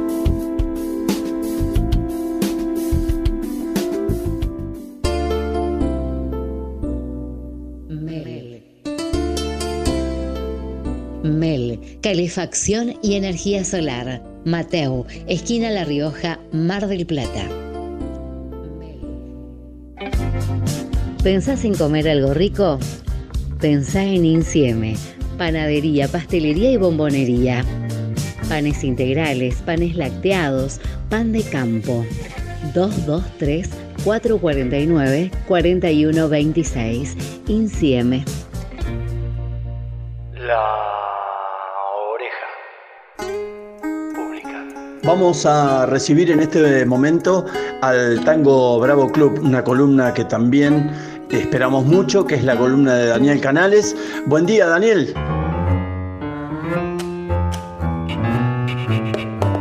Muy buena mañana de domingo, Fabio. Ya casi recibiendo la primavera, hoy en este espacio vamos a hacer foco en la composición. Intentaremos develar los laberintos o mecanismos que se activan a la hora de componer un tango. Y para ello hemos convocado a un talentoso maestro, Ariel Rodríguez, músico, pianista, compositor, arreglador, cofundador de la Orquesta El Arranque y director del Cuarteto de Carísimo. Desde mediados de la década del 90, Ariel Rodríguez es un activo protagonista de la actualidad del tango en Argentina y con varias giras por el mundo junto a El Arranque. Hace algún tiempo compuso el tango Y Permanece, que a nuestro entender es una obra sublime, que está a la altura de los grandes tangos de todos los tiempos. Y justamente quisimos saber cómo fue el proceso de trabajo para lograr esta composición. Es un tango que compuse en 2002.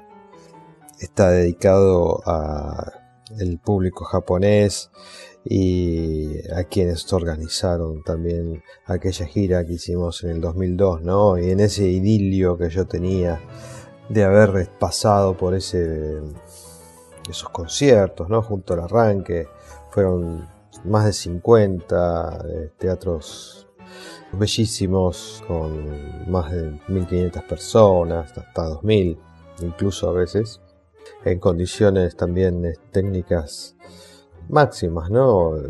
Unos pianos para mí hermosos, ¿no? Todo en perfectas condiciones y bueno, eh, después de la, lucha que tenemos todos los, los, músicos, ¿no? De, entre aprender y entre frustrarnos y también, bueno, y persistir, ¿no? Y sentir a veces que las cosas no salen del todo como las soñamos o como las imaginamos. Había sido un momento como un viento de cola que fue como un gran mimo, ¿no? Entonces, en ese enamoramiento que había, que yo sentía para ellos, ese presente se debía, bueno, a que también había pasado eso, ¿no? Entonces, yo me había propuesto componer como un ejercicio, ¿no? Dije, a ver qué pasa, a ver si yo, si me ocurre algo, tengo alguna idea. Eh, dije, bueno, haré, a ver si puedo hacer una, una melodía y, su, armonía, ¿no? Algo, como se dice un boceto, algo, un esqueleto, ¿no? Y había hecho en esa primera mañana, eh, primeras horas, ¿no? la, la primera parte, ¿no? De Ibermanece.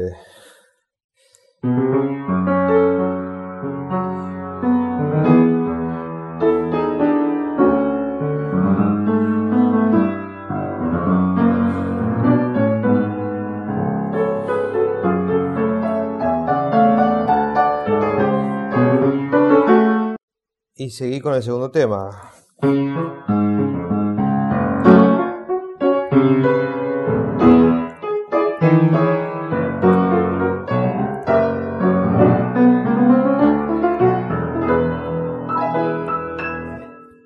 Y lo que sigue, ¿no? Entonces, eso mismo se lo mostré a Camilo, ¿no? Yo siempre tengo, em, tenemos, seguimos teniendo la costumbre, ¿no? De a veces llamarnos. Eh, mira, tengo un tema, me llama él como lo llamo yo también, y a veces muchos también nos cortamos solos, pero en este caso yo lo llamé. Le mostré esto, ¿no? Eh, y me dice, mira, le faltaría quizás un, un, tema más ligado, en mayor. Ese fue su consejo, ¿no? Me dijo, está bueno, pero hacerle un tema más, hacer un tema mayor. Entonces, este, mm, con eso que me quedó picando,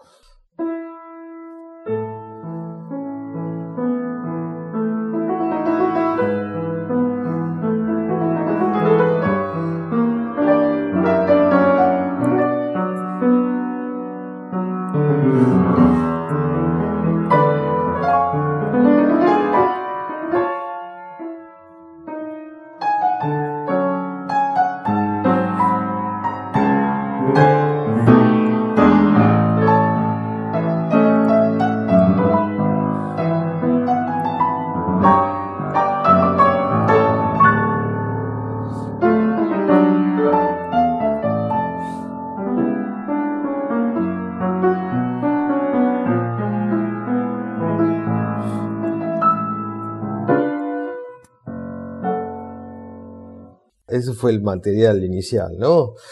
Al otro día yo tenía esto y según mi plan era decir, bueno, ahora tengo que hacer otro. Y dije, no, ¿qué otro? Tengo que seguir trabajando sobre esto, ¿no? Entonces, de a poco fui haciendo el, el resto del arreglo, ¿no?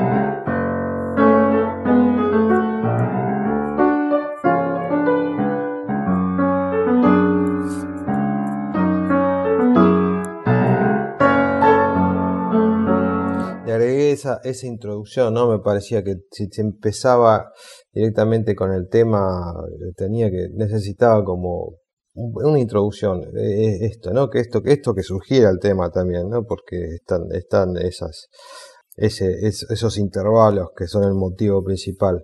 Y, y bueno, así fue que lo, con todas estas ideas, lo empezamos como a ensayar con el arranque y así todo, em, por distintas circunstancias, bueno, no, no lo pudimos este, redondear del todo, ¿no? Así que em, me convocaron a un, una serie de, conciertos de pianistas de tango en la Casa del Tango ese año siguiente, esos meses siguientes, y, em, ahí yo le di como la idea general o sea, determiné de, por el hecho de tener que tocarlo con el, con el a piano solo, eh, los momentos este, orquestales, bueno, casi que no se movieron mucho, pero eh, tuve que decidir hacer la, variación de, la variación que final eh, con el piano. Entonces cambié un poco eso, simplemente porque lo tenía que tocar con el piano y empecé a jugar con las octavas y después quedó como un solo eso.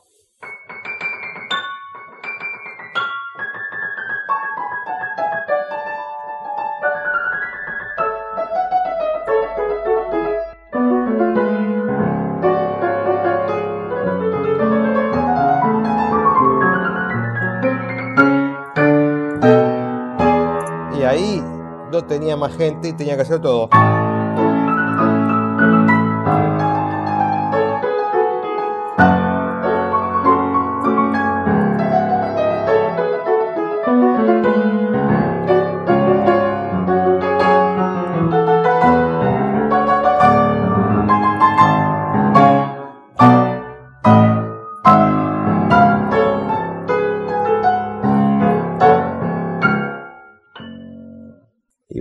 Ahí encontré como ese final, ¿no?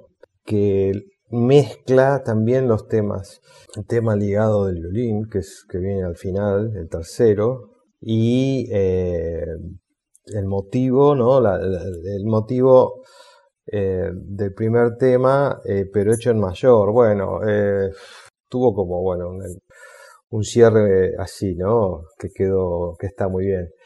Pasó el tiempo y lo, tocamos con, con De Carísimo y ya en 2004 ingresó al repertorio del arranque y en, la gira que hicimos en 2005 en Japón ingresó al, repertorio de, esa, de ese espectáculo, ¿no? Con, bueno, yo los presentaba en, en japonés, como una vez te lo hice escuchar. Y, y, bueno, nada, de ahí en adelante lo grabamos tanto en el disco Nuevos, con composiciones nuevas del arranque. Yo lo grabé también en el, en el disco de, de Carísimo llamado Insomnios. Y, y, bueno, tuvo un cúmulo de presentaciones en distintos formatos también. Eh, lo último y máximo fue tocarlo junto a la orquesta Filiberto, donde bueno, fue una noche que, que se compartió con Altilio Stampone también, donde él tocó sus hits, el amigo Cholo y, y afiches, ¿no? Bueno, así que funcionó y permanece también como parte del repertorio en una, en una formación muy ampliada. Y bueno, con esto, más que nada, como conclusión, este, creo que es una, es una pieza, bueno, que, se hizo, arrancó, ¿no? En una piecita, en la intimidad, y yo puedo tener la certeza que que bueno, que si lo tengo que presentar, lo tengo que tocar, lo tengo que defender, se defiende solo, ¿no? El, público, aunque no lo conozca, se va a dejar seducir y lo va, y lo va a, lo va, va a entender ese mensaje, es un mensaje noble, ¿no? Es una, tiene una nobleza este, garantizada. Entonces es, es un tema muy especial para mí.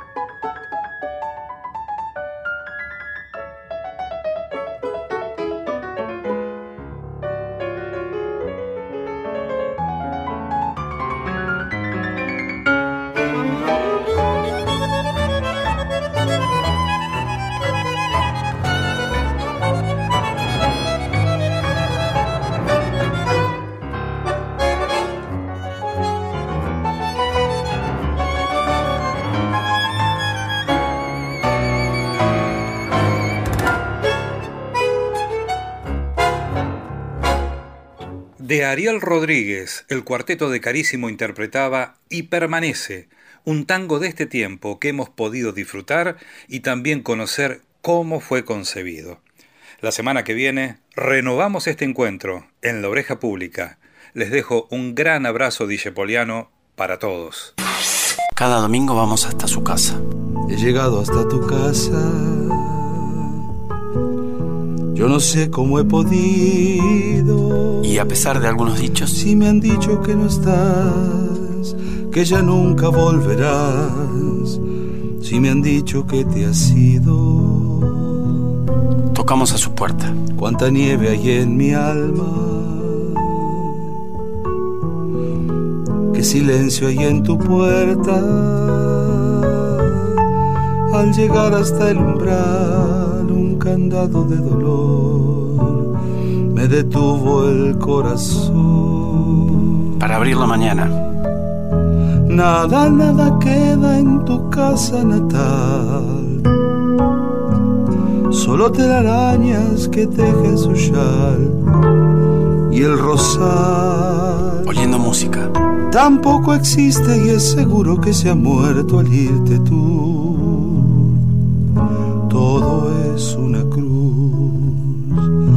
Nada, nada más que tristeza y quietud. Moviéndonos. Nadie que me diga si vives aún. Viviendo. ¿Dónde estás? Para decirte que hoy he vuelto arrepentido. Buscando estar juntos. A buscar tu amor.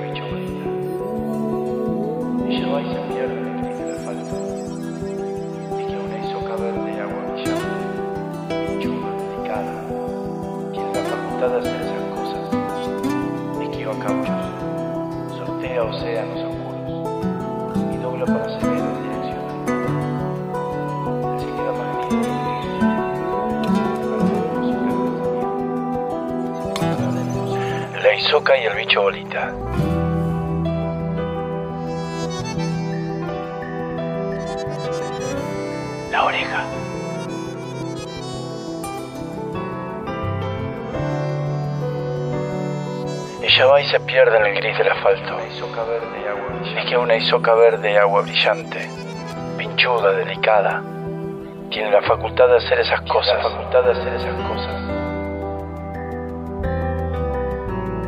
Esquiva cauchos, sortea océanos oscuros y dobla por Acevedo en dirección al mar.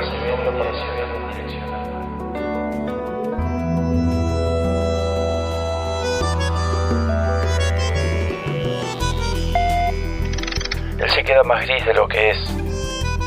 Se mete para adentro sin ganas de salir. Se queda más gris de lo que es. Busca las agujas de una brújula que lo llevó hasta allí.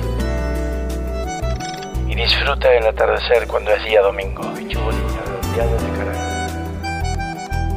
Un bicho bolita, redondeado de carácter.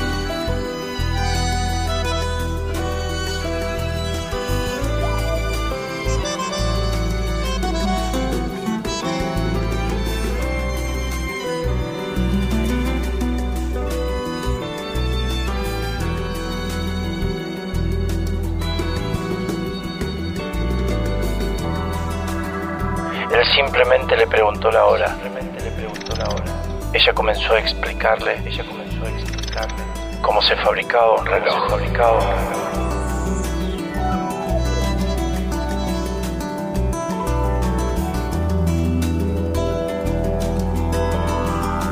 La isoca y el bicho bolita.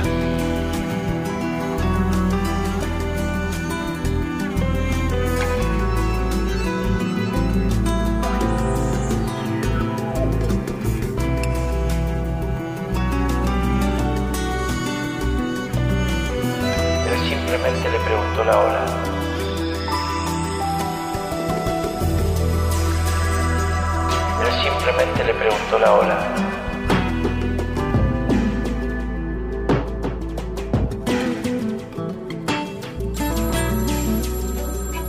comenzó a explicarle cómo se fabricaba un reloj.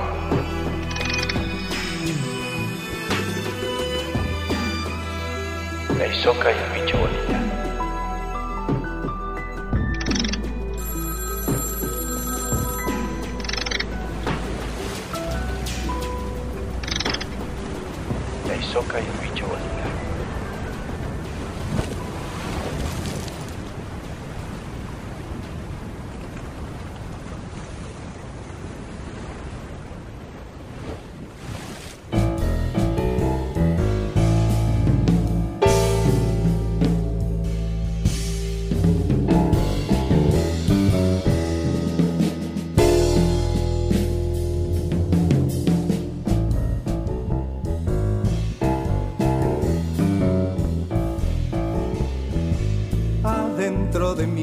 puse un ramito de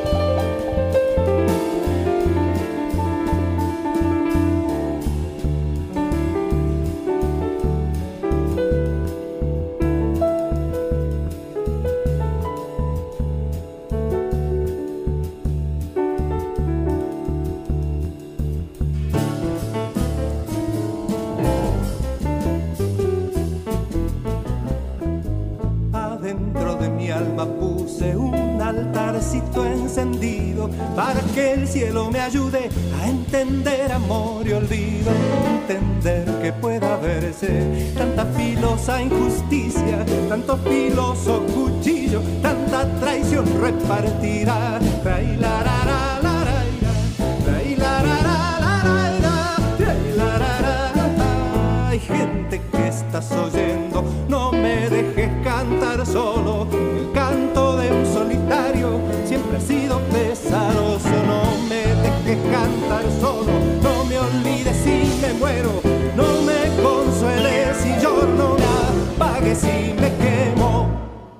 Bueno, así dimos comienzo a la última hora aquí en la oreja pública, luego del audio de la Isoca y el bicho Bolita, el trío Lagos, La Pobl González, haciendo junto a Galo García, No me olvides si me muero, una canción que eh, Galo también había grabado en otro disco.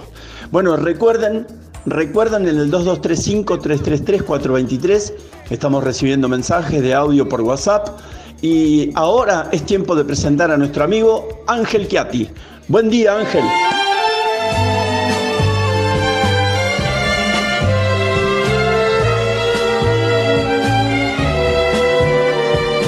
Grazie carissimo Fabio, buona domenica a tutti gli amici della Orecchia Pública y a pesar de los dramáticos y desconcertantes tiempos que nos tocan vivir y para mitigar tanto, tanto espanto, digamos, apelamos al arte, eh, a Borges, eh, bueno, a quien introducimos eh, sin más preámbulo.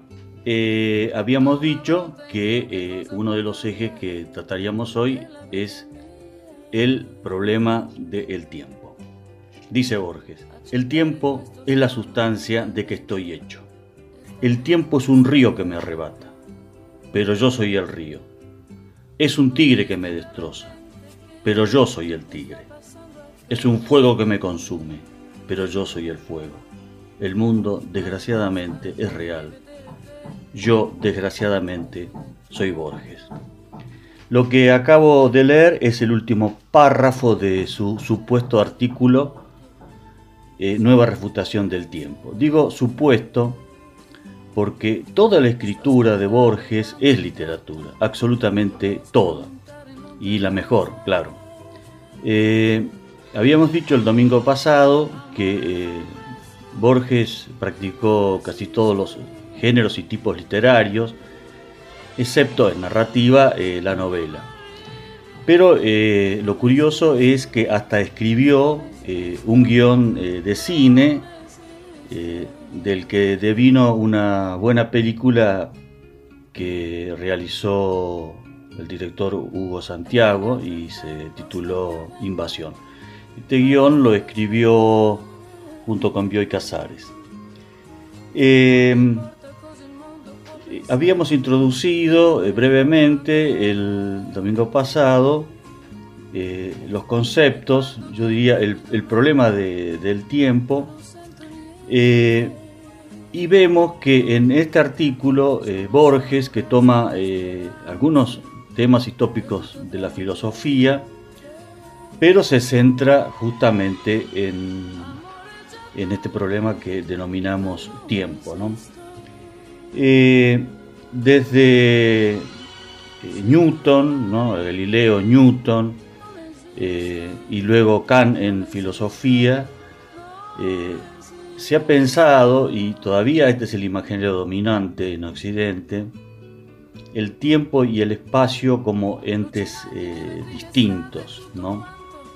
Tanto es así que Kant eh, sostiene que hay dos intuiciones puras a priori, es decir, que ya venimos con ellas nosotros los humanos. Eh, una es el espacio y la otra es el tiempo. Esto fue así hasta que adviniese Albert Einstein y, hay prueba que el tiempo no, no es un ente eh, independiente, es una abstracción, pero es una abstracción que nos permite pensar las alteraciones del espacio, es decir, que sería la cuarta dimensión del espacio, la cuarta dimensión del espacio. Tanto es así que ya a partir de Einstein, repito, no se habla de tiempo por una parte y espacio por otro, sino que se habla de espacio eh, guion tiempo. Eh, eh, tomo eh, este artículo y, este tópico, ¿no? el, el del tiempo, porque eh, Borges desde ya es muy conocido por eh, su interacción con la cultura en general, con sagas, leyendas, con otras literaturas, pero permanentemente en toda su obra también produce literatura con paradigmas científicos contemporáneos.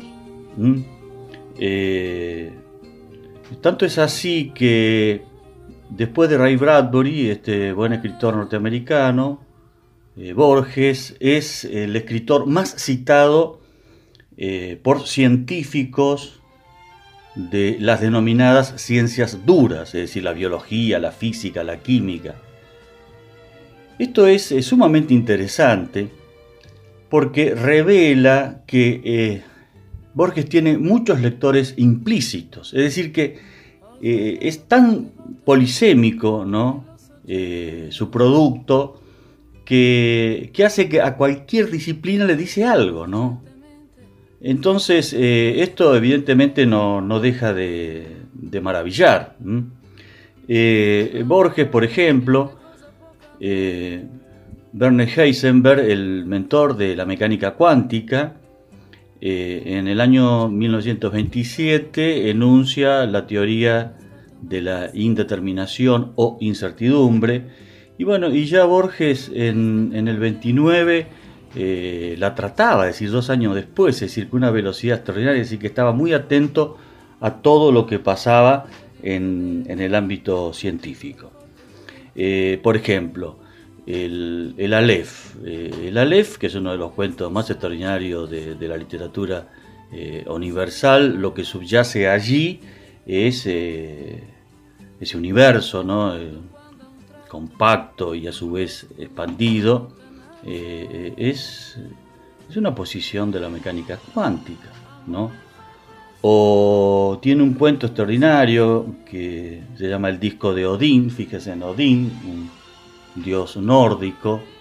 Eh, y sin embargo, ahí lo, ese disco es una superficie unilátera, lo que en topología, en matemáticas, eh, se llama la banda de Mebius, ¿no? Es decir, superficie de. Esto es casi impensable, de un solo lado, ¿no? Y bueno, y, así siguiendo. Luego, eh, con matemática, es decir, la, la teórica dice en un momento la heroica eh, teoría de Cantor, el, matemático, bueno, y así siguiendo, ¿no? Em, pero eh, vamos a abordar específicamente, lo vamos a hacer eh, más bien lentamente, el problema del tiempo. Habíamos dicho el domingo pasado que para los griegos antiguos operaban tres nociones de tiempo bien distintas. habíamos hablado de Cairo o Kairos con sigma, con ese, eh, y Cronos, es decir, el tiempo cronológico es el que eh, nosotros usamos y el, que marcó eh, todo Occidente eh, y que sigue marcándolo hasta Einstein que prueba que esa noción de tiempo así sucesivo y homogéneo es un error. Bueno, pero vamos a tomar Kairos eh, que es uno de ellos, lo habíamos introducido el domingo pasado, repito, y ahora voy a leer del diccionario griego-español eh, la acepción, ¿no? Dice, tiempo, aguardar la oportunidad, estar al acecho de la ocasión, ¿no? Hasta aquí la acepción de este diccionario. este concepto eh, parece referirse a un tiempo en potencia, latente, pero no en acto. Sería comparado con el concepto de tiempo cronológico que, vamos a tratar eh, después, eh, homologable a nuestra idea dominante, que es cultural, claro, de tiempo futuro, lo que diríamos el tiempo futuro, tiempo de espera. Sería, eh, digamos, lo posible, lo esperado, lo anhelado, aunque no necesario, ¿no? Es decir, en términos lógicos sería lo contingente, esto es, lo posible pero no necesario se podría resumir, tiempo de espera de la ocasión oportuna. Interesante esto, ¿no? Tiempo de espera de la ocasión eh, oportuna. El, otro concepto de tiempo muy eh, importante que eh, vamos a abordar ahora, que es, como decíamos, el que impregnó y dominó todos los imaginarios aún los científicos, en, Occidente es el famoso eh, tiempo cronológico, cronos. ¿no? Eh, esta noción o concepto de tiempo de cronos, el cronológico, eh, está basado en, una abstracción, ¿no? difícil o imposible de capturar conceptualmente. Está basado en la idea de tiempo presente. Sin la idea de presente, verificable para los humanos solo a través del reloj, pero el reloj también es un discurso, no podríamos pensar ni el pretérito ni el futuro. Es decir, que si no dispusiésemos de los verbos, es decir, del lenguaje, no podríamos pensar el pasado y el futuro. Los animales eh, viven etapas de luz, sombra, estaciones y demás. Pero únicamente el lenguaje nos da la idea de pasado y de futuro. Pero observen ustedes qué, interesante esto. Eso lo posibilita la idea de presente. Ahora, cuando queremos conceptualizar el presente no podemos. ¿Cuánto dura el presente? ¿Qué, qué, es, qué es, el presente? ¿no? Y sin embargo, esta, esta ilusión, esta, abstracción de tiempo, es la, la que domina toda nuestra, nuestra cotidianidad. Eh, el domingo próximo eh, voy a abordar el que también está en Borges, eh, el otro concepto de tiempo, que es tiempos de Aion, ¿no? que es el tiempo del acontecimiento. creo que este es particularmente interesante para el psicoanálisis, pero para pensar la existencia individual. ¿no? esto va a ser muy, muy importante porque ahí veremos que el tiempo como generalidad no opera, lo que opera es una subjetividad en cuanto cada uno de nosotros, eh, digamos, apela a la noción de tiempo eh, que le parece más conveniente y que llega a entender. Arriba de Archie.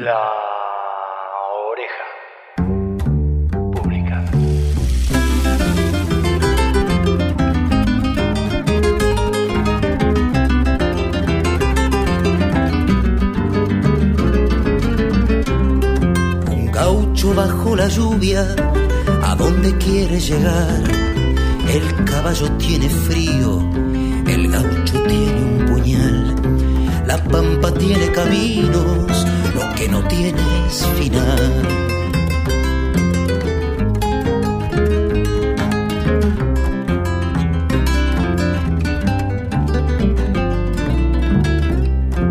Le sale un lamento lento cuando se quiere acordar, le sale una risa ronca cuando se puede olvidar.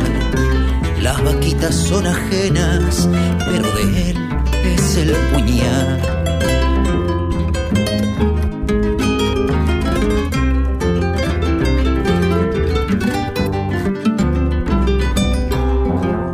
El caballo no se sabe cómo sabe a dónde va ya pasó bajo sus cascos tanto pasto para atrás. Hace una provincia y media se ha dejado de quejar.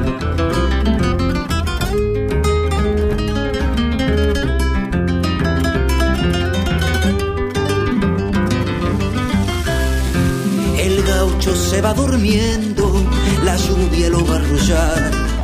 Su sueño es de laberinto de vino tinto y de andar. Entre la espalda y la faja, siempre velando el puñal.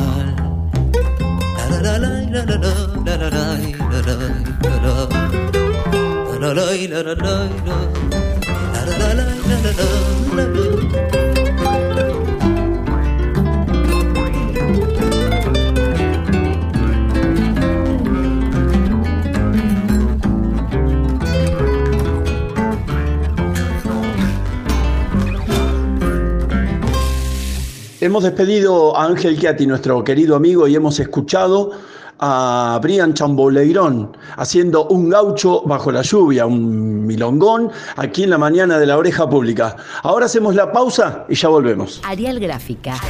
Afiches, volantes, talonarios, tarjetas, invitaciones, stickers, libros, fotografías, imanes y cuadros. Impresión de apuntes y material de estudio. Mandanos tu PDF. Arial Gráfica. San Luis 4580. Casi Juan B. Justo. Teléfono 495 1221. WhatsApp 223 541 7274. Todo lo que necesitas. Arialgráfica.yahoo.com. Arial Gráfica. Todo lo que necesitas imprimir. ¿Pensás en comer algo rico? Pensá en Incieme. Panadería, pastelería y bombonería. Panes integrales, panes lacteados, pan de campo. 223 449 4126. Incieme.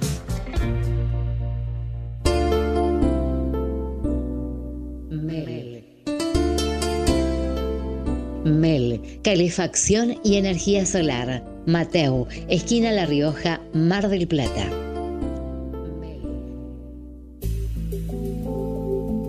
Lágrimas de Circe, la editorial de Mar del Plata. Somos exigentes porque cada libro es una obra de arte. Corrección, maquetado y edición de libros de poesía, narrativa, cuento, microficción, novela y ensayo. Múltiples galeras, diseños exclusivos en cubiertas, ISBN, impresión en la más exclusiva imprenta digital de Buenos Aires. Brindamos las mayores seguridades y ofrecemos el mejor precio de la ciudad. Encontranos en el grupo público de Facebook Lágrimas de Circe el Club, también en nuestra fanpage y en miradasdeartista.com. Mándanos un email a carloscartolano.gmail.com Lágrimas de Circe, la editorial de Mar del Plata.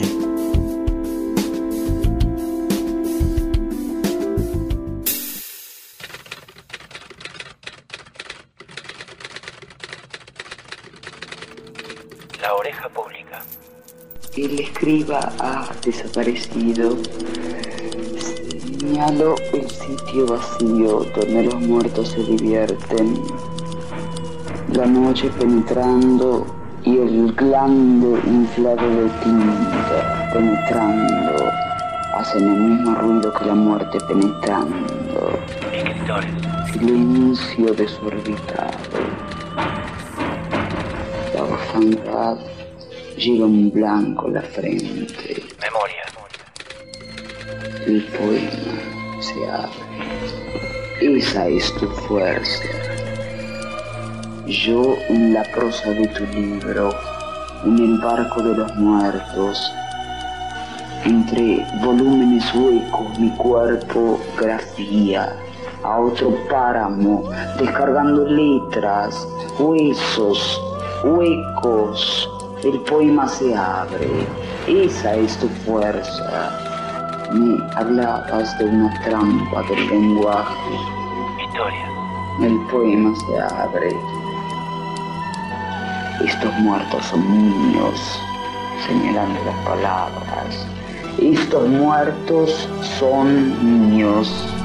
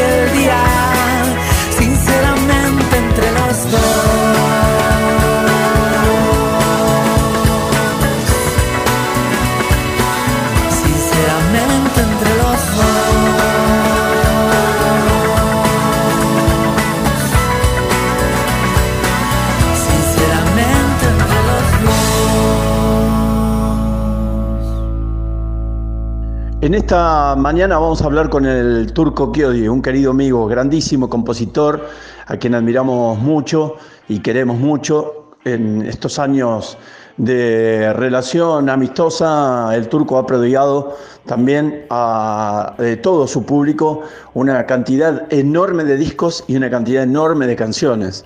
Siempre difundimos nosotros el material, el trabajo, los laburos musicales del Turco Kiodi aquí en la Oreja Pública. Lo vamos a saludar en esta mañana. Turco, buen día, ¿cómo te va? Buen día, Fabio. Buen día a todos los oyentes de la Oreja Pública. Bueno, por acá muy bien. Eh, contento de poder estar charlando con vos. Bueno, Turco, contanos un poco por dónde anda hoy eso que a veces se denomina proceso de, creación, ¿no? Donde aparece una canción, luego este, tiene su, su instalación en el pecho y se va reformulando, se va recomponiendo para luego mostrar a la banda y tratar de, de foguear una canción nueva. Eh, todo se ha puesto mm, dificultoso, todo, se ha, eh, todo resulta imposible hoy. Bueno, ¿cómo haces, eh, cómo estás vos con eso, con, la creación, con las canciones nuevas? ¿Y cómo estás con esto de estar encerrado y pa- aparentemente a largo plazo? Bueno, mira, con respecto a, mm, a la creación, esta etapa me ha dado un poco más de tiempos. Creo que a la mayoría de nosotros, si bien estamos muy activos, yo desde la docencia virtual, eh, pero tenemos otros tiempos y, me, he vuelto a acercar a la composición porque eh, eh, tal vez eh, el, año anterior estuve muy, muy, muy volcado no solamente al, trabajo docente, sino al, trabajo de tocar. Tocaba todos los fines de semana y realmente eh, eh, le pude dedicar muy poco tiempo a la composición. Esta vez eh, le he vuelto a dedicar el tiempo necesario, estoy, estoy componiendo. bien, contento con, con lo nuevo que está surgiendo y, con respecto a, esto de estar encerrado, bueno, te digo, tiene sus, sus ventajas y sus desventajas. Las desventajas son obvias, ¿no? De, económicas y la posibilidad de, la imposibilidad, mejor dicho, de, de poder estar en vivo, tocar, estar cerca del público. Pero por otro lado, bueno, eh, el, el hecho de poder afianzar los vínculos familiares y tener tiempo para compartir con, con- con la familia es un regalo. Así que la verdad que tomo también lo, positivo de, esta, de, este tiempo. Por supuesto, Turco, que desde lo personal me da mucha alegría, vos lo sabés, eh, el encuentro que se ha producido en este último tiempo a través de las redes eh, y todo a través de internet también, ese encuentro entre hermanos, entre Marcelo, Fernando y vos, eh, respecto de la música, que este, no, no ocurre muy seguido, pero en este último tiempo sí, contame cómo, cómo te sentís con eso. Y una pregunta inevitable para mí y para mucha gente seguramente agradecida porque te lo pregunte. Eh, che, ¿habría una vuelta de facón? ¿Se podría dar una vuelta de facón? Bueno, mira, una de las, de las cosas muy lindas que, que- me está dejando este periodo es el, el reencontrarme, bueno, eh, con, con- con mis hermanos a través de la música. Eh, así que hemos hecho un, par de canciones y muy eh, feliz de, eso. Y de compartir, de compartir la música, que es algo que, nos, que nos une más allá del, vínculo de sangre, ¿no?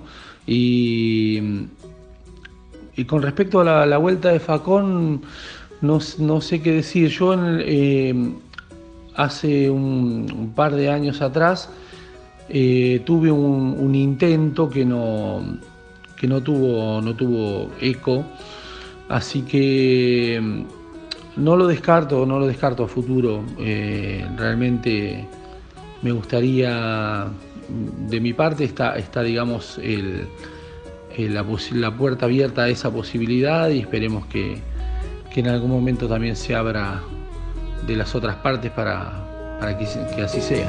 Como las hojas que caen, yo también he de caer y en la tierra yo te cantaré y si el sol quema mis penas que cantaba alguna vez, alegrías yo te cantaré. Cuando el mar me lleve viento azul, silencio blanco, dejaré mi voz en la pared. Y cuando regrese muchos sueños, días largos, para despertarte cantaré.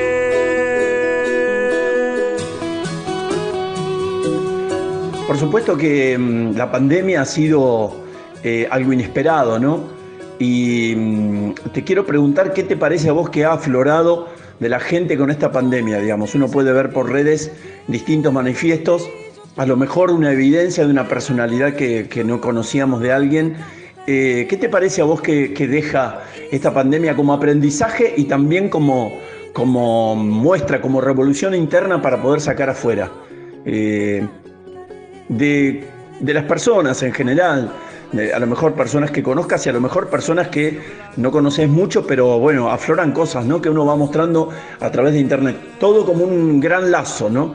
Eh, primero la pandemia y después la muestra y la evidencia de cómo es cada uno eh, frente a estas cosas que son inesperadas y que son por ahí como muy límites también.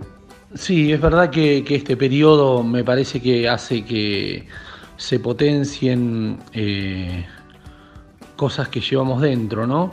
Eh, me parece que, que algunos por ahí nos, nos puede llevar a, a situaciones, a sentimientos eh, muy, positivos, ¿no? De, como decía hoy más temprano, del, de, afianzar los, los afectos familiares, de repensar y, tratar de corregir cosas de, de, nuestra propia personalidad, de nuestro propio actuar, que, que, tenemos ahora el tiempo de, mm, moldearlo un poco más y, y tratar de, ser mejores personas, ¿no?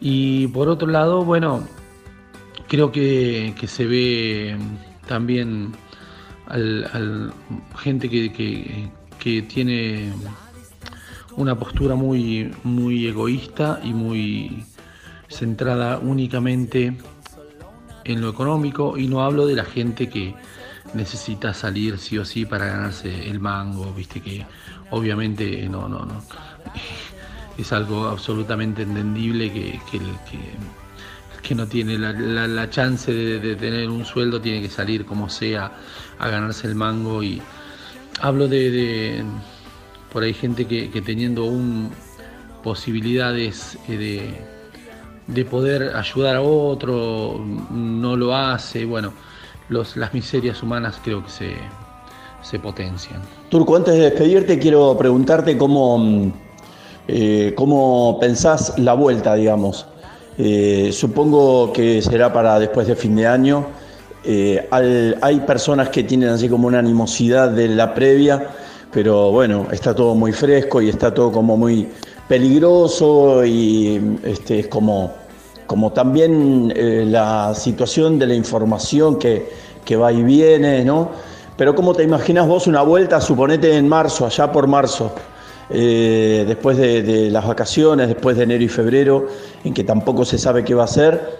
¿Cómo te imaginas vos eh, con respecto de la música ¿Y, qué, deseas para la música argentina? Bueno, a mí este, esta pandemia me agarró justo en, un momento que iba a entrar a grabar el disco nuevo y mm, la verdad que estoy muy ansioso para, poder hacer eso, para poder entrar con la banda a grabar las nuevas canciones. El lío que se me está haciendo ahora es que estoy eh, componiendo más y sumando nuevas canciones y bueno, se me producen más dudas con, respecto a, cuáles son las que van a quedar definitivamente en el disco.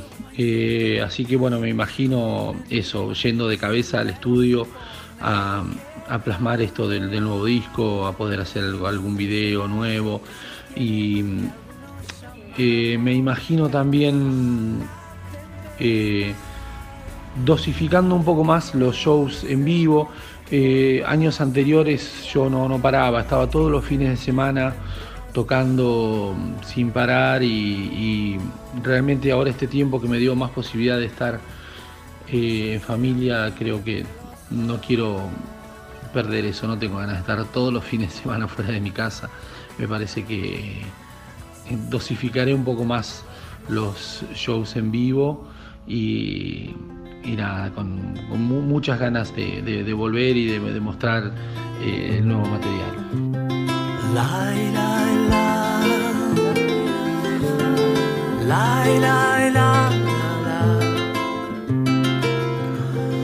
Todo lo que pasa por el río Trinidad no vuelve para acá, no vuelve a su lugar. Cuando los ojos del tiempo vuelvan a mirar, ya nada quedará de lo que estuvo acá. Trinidad es solo el paso de la vida, la corriente que nos lleva hacia la mar. Mansamente corre nuestro río, ya se va, nunca regresará, no para de rodar. Ya se pone rabo que con furia correrá, cambiante Trinidad, tempestad. Quienes ven pasar el tiempo a tus orillas no tendrán el privilegio de llegar a la orilla del mar. Cuando soñábamos apareció la luna llena y sentimos el hechizo atraído por la mar, por el cantar de las a tu caudal sin más que lo que ordene tu marea. Si me ves pasar un día por el río Trinidad, será que voy rumbo a la arena. Turco, te mandamos un fuerte abrazo desde la oreja pública. Hace más de 15 años que estamos difundiendo tu arte y eso también nos enlaza desde un lugar en el cual siempre hay afecto y como te dije al principio de la nota, también siempre hay admiración y siempre hay un lugarcito eh, guardado aquí en la ciudad, en Mar del Plata, para cuando tengas ganas y nos puedas visitar. Te mandamos un fuerte abrazo desde la radio. Bueno, Fabio, sabes que te quiero, sabes que estoy muy agradecido por, por todo lo que haces, por, por mi música, por mí, tantas veces que, que has eh, difundido mi obra o tantas veces que has ayudado a que yo pueda ir a, tocar allá en vivo, así que eh, esperemos pronto vernos, cruzarnos y, y que sea con un brindis y con canciones. Un beso grande.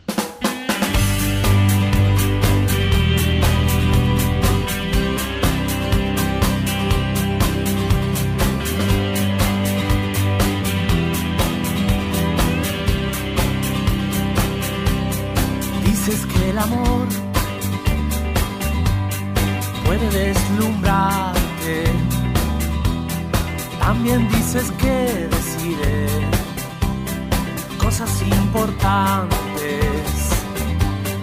Yo sé del amor, lo que me contaste. Y es esa ilusión mía, fuerza ingobernable. Esperaba cada día que conectes mi alegría que entrara suavemente a mi puerta sin golpear. Las agujas ese día las clavaste en mi interior, todas una por una. Soy el hombre de utopía, vos mi fuente de energía, un ingenuo todavía que ha perdido la razón. Por tenerte aquí en mis labios negocié mi corazón y perdí mi fortuna. Y perdí mi fortuna.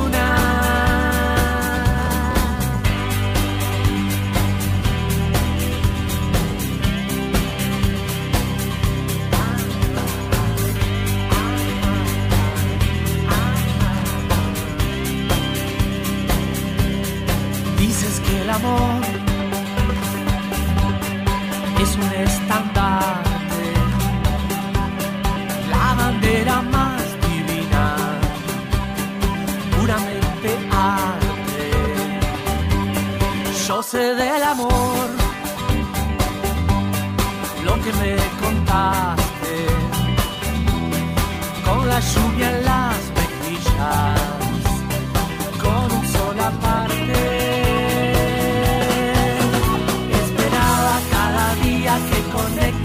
alegría y que entraras suavemente a mi puerta sin voltear. Las agujas ese día las clavas del interior, todas una por una. Soy el hombre de utopía, vos mi fuente de energía, un ingenuo todavía que ha perdido la razón. Por tenerte aquí en mis labios negocié mi corazón y perdí mi fortuna. Y perdí Bueno, abrimos eh, esta nota con el turco Kiodi, con nuestro querido amigo el turco Kiodi, que debe estar en azul, también escuchando el programa. Le mandamos un fuerte abrazo del mismo modo a Sergio Camarote, a Estela Taberna y mm, en especial a la familia del turco, que, con quien también tenemos una buena relación y nos vemos cada tanto. Hemos escuchado en la apertura de la nota con el turco eh, la canción La Distancia, una canción hermosísima que durante mucho tiempo la tuvimos como canción de cierre de nuestro programa. Como cortina hemos utilizado Los pájaros, que también le corresponde al turco Chiodi. Después sí pusimos Cantaré cuando hablamos de Facom, una canción que escribió su hermano Fernando, el Chima, eh, que tiene la participación en el disco de Liliana Herrero. Luego mm, eh, hemos escuchado una canción que a mí me gusta mucho, que nos gusta mucho, por lo menos una partecita, que es Río Trinidad, y cerramos con Dices que el amor. Eh, de este modo casi casi estamos llegando al final del programa, pero bueno, pase, venga, don Oliverio, venga, pase, pase. La oreja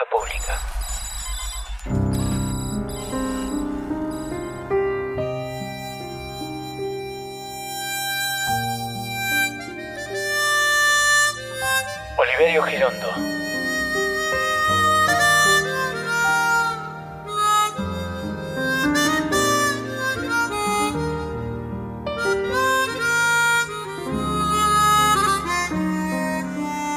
Milumía. Oliverio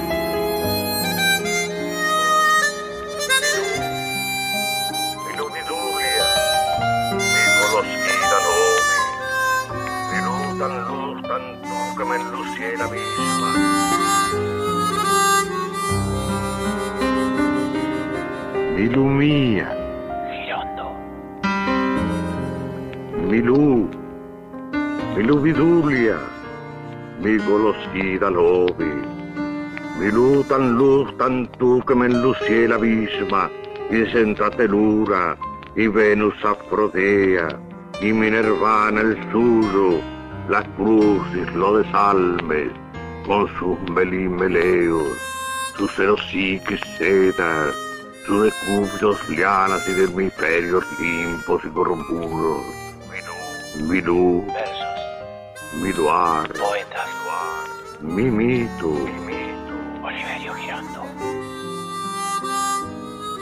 Temo nuave, la rosa, mi pesada, mi Luisita nimia, mi Luvisnia, mi lu maslar lampo, mi pulpa luz de vértigo de galaxias de semen de misterio, mi luz bella, luz sola, mi total luz plebida, mi toda luz, lumía.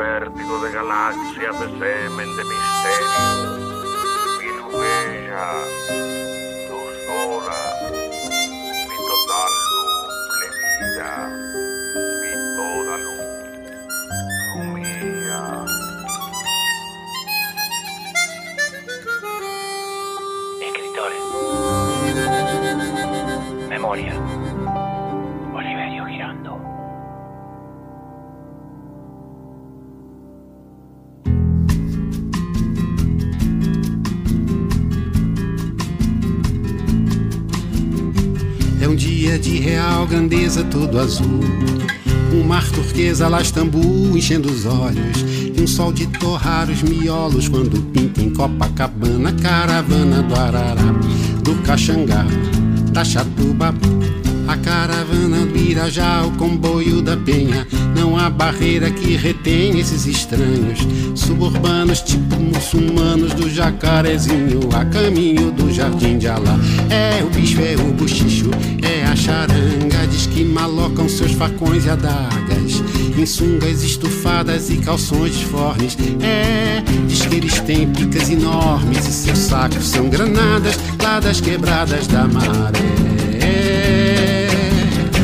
com negros torços nos deixam em polvorosa.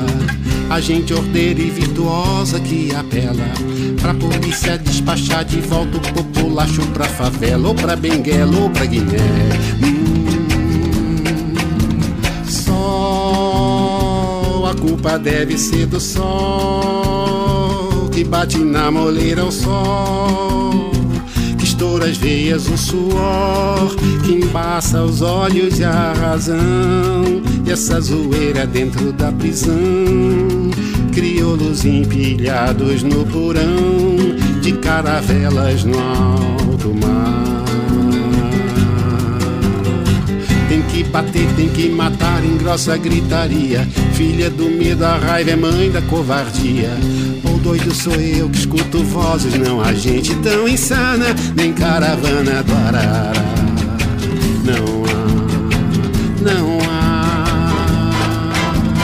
Só a culpa deve ser do sol que bate na moleira o sol estoura as veias o suor que embaça os olhos e a razão. E essa zoeira dentro da prisão, crioulos empilhados no porão de caravelas no alto mar. Ah, tem que bater, tem que matar em grossa gritaria. Filha do medo, a raiva é mãe da covardia doido sou eu que escuto vozes, não há gente tão insana, nem caravana, nem caravana, nem caravana guarará. La oreja pública. Así con Chico Barque, haciendo las caravanas, llegamos al final de este programa. Eh, sí, a ver, sí, sí, sí, sí. Eh, no, yo no... No, no tengo la culpa, no. No, lo que pasa que. Ah. Hola, Fabito. Hola, hola. Fabito, ¿estás ahí? Tía Mimi. ¿Estás ahí? Sí, tía Mimi. ¿Me, ¿Me escuchás? Ay, no sé si esta cosa está andando. Sí, porque está andando. No entiendo un carajo. No, está... Salí, salí, Cuca, por favor. Mira, Salí de acá. Estás con tía Cuca. Estoy hablando sola, no estoy hablando con vos. Déjame tranquila, déjame tranquila que estoy hablando con Fabi. No, pasame con tía Cuca también. Ya, ya te va a dar tu. Sí. Ah, Dios, mira, hace ladrar al perro. Al perro. Ay, Fabito, yo te quería pedir, Sí. vos que estás ahí en la radio, si, Sí. si podés conseguir Ajá. una donación de otra netbook. ¿Una donación? Esta cuca me tiene los nervios de punta, me tiene repodrida. Pero como no están corrigiendo. Me usa la netbook para jugar a los jueguitos y para el Facebook todo el día. Y yo necesito para hacer el Zoom con los chicos. Claro, la- Al las final clases. hubiera preferido Sí. que me tiren los trabajos por abajo de la puerta. No. Mimi, escúchame, tía Mimi, no. sí. Salí de... Sí. Eh, mira, Sí. la tuve que amordazar, perdón. No. Bueno, no sé. Está saliendo al aire esto, ¿no? Me imagino que no, no. No, no está saliendo, no. Eh, ya son casi las 12. Bueno, Sí. bueno te corto, Sí. pero si podés conseguirme la netbook. ¿Una netbook? ¿De dónde voy a sacar una netbook? Si cada una tiene la suya, porque cuando era en papel, me toqueteaba todos los papeles, me los desacomodaba, me cambiaba los capuchones de la lapicera de los color verde con la del rojo y yo corregía, ponía todo mal. Y ahora que es por Zoom, Claro. me saca la computadora. ¿eh? Bueno, no. A ver si podés hacer algo, vos que sos el único sobrino al que te escucha. Es Bueno, que no me llamó tía Cuca hoy. Perdón, perdón, no te quiero hacer perder tiempo. No, está bien. Chao, chao, chao, besito. Chao, besito. Ay, Dios. Ay, Dios. Y bueno, son las tías que va a ser. La oreja pública.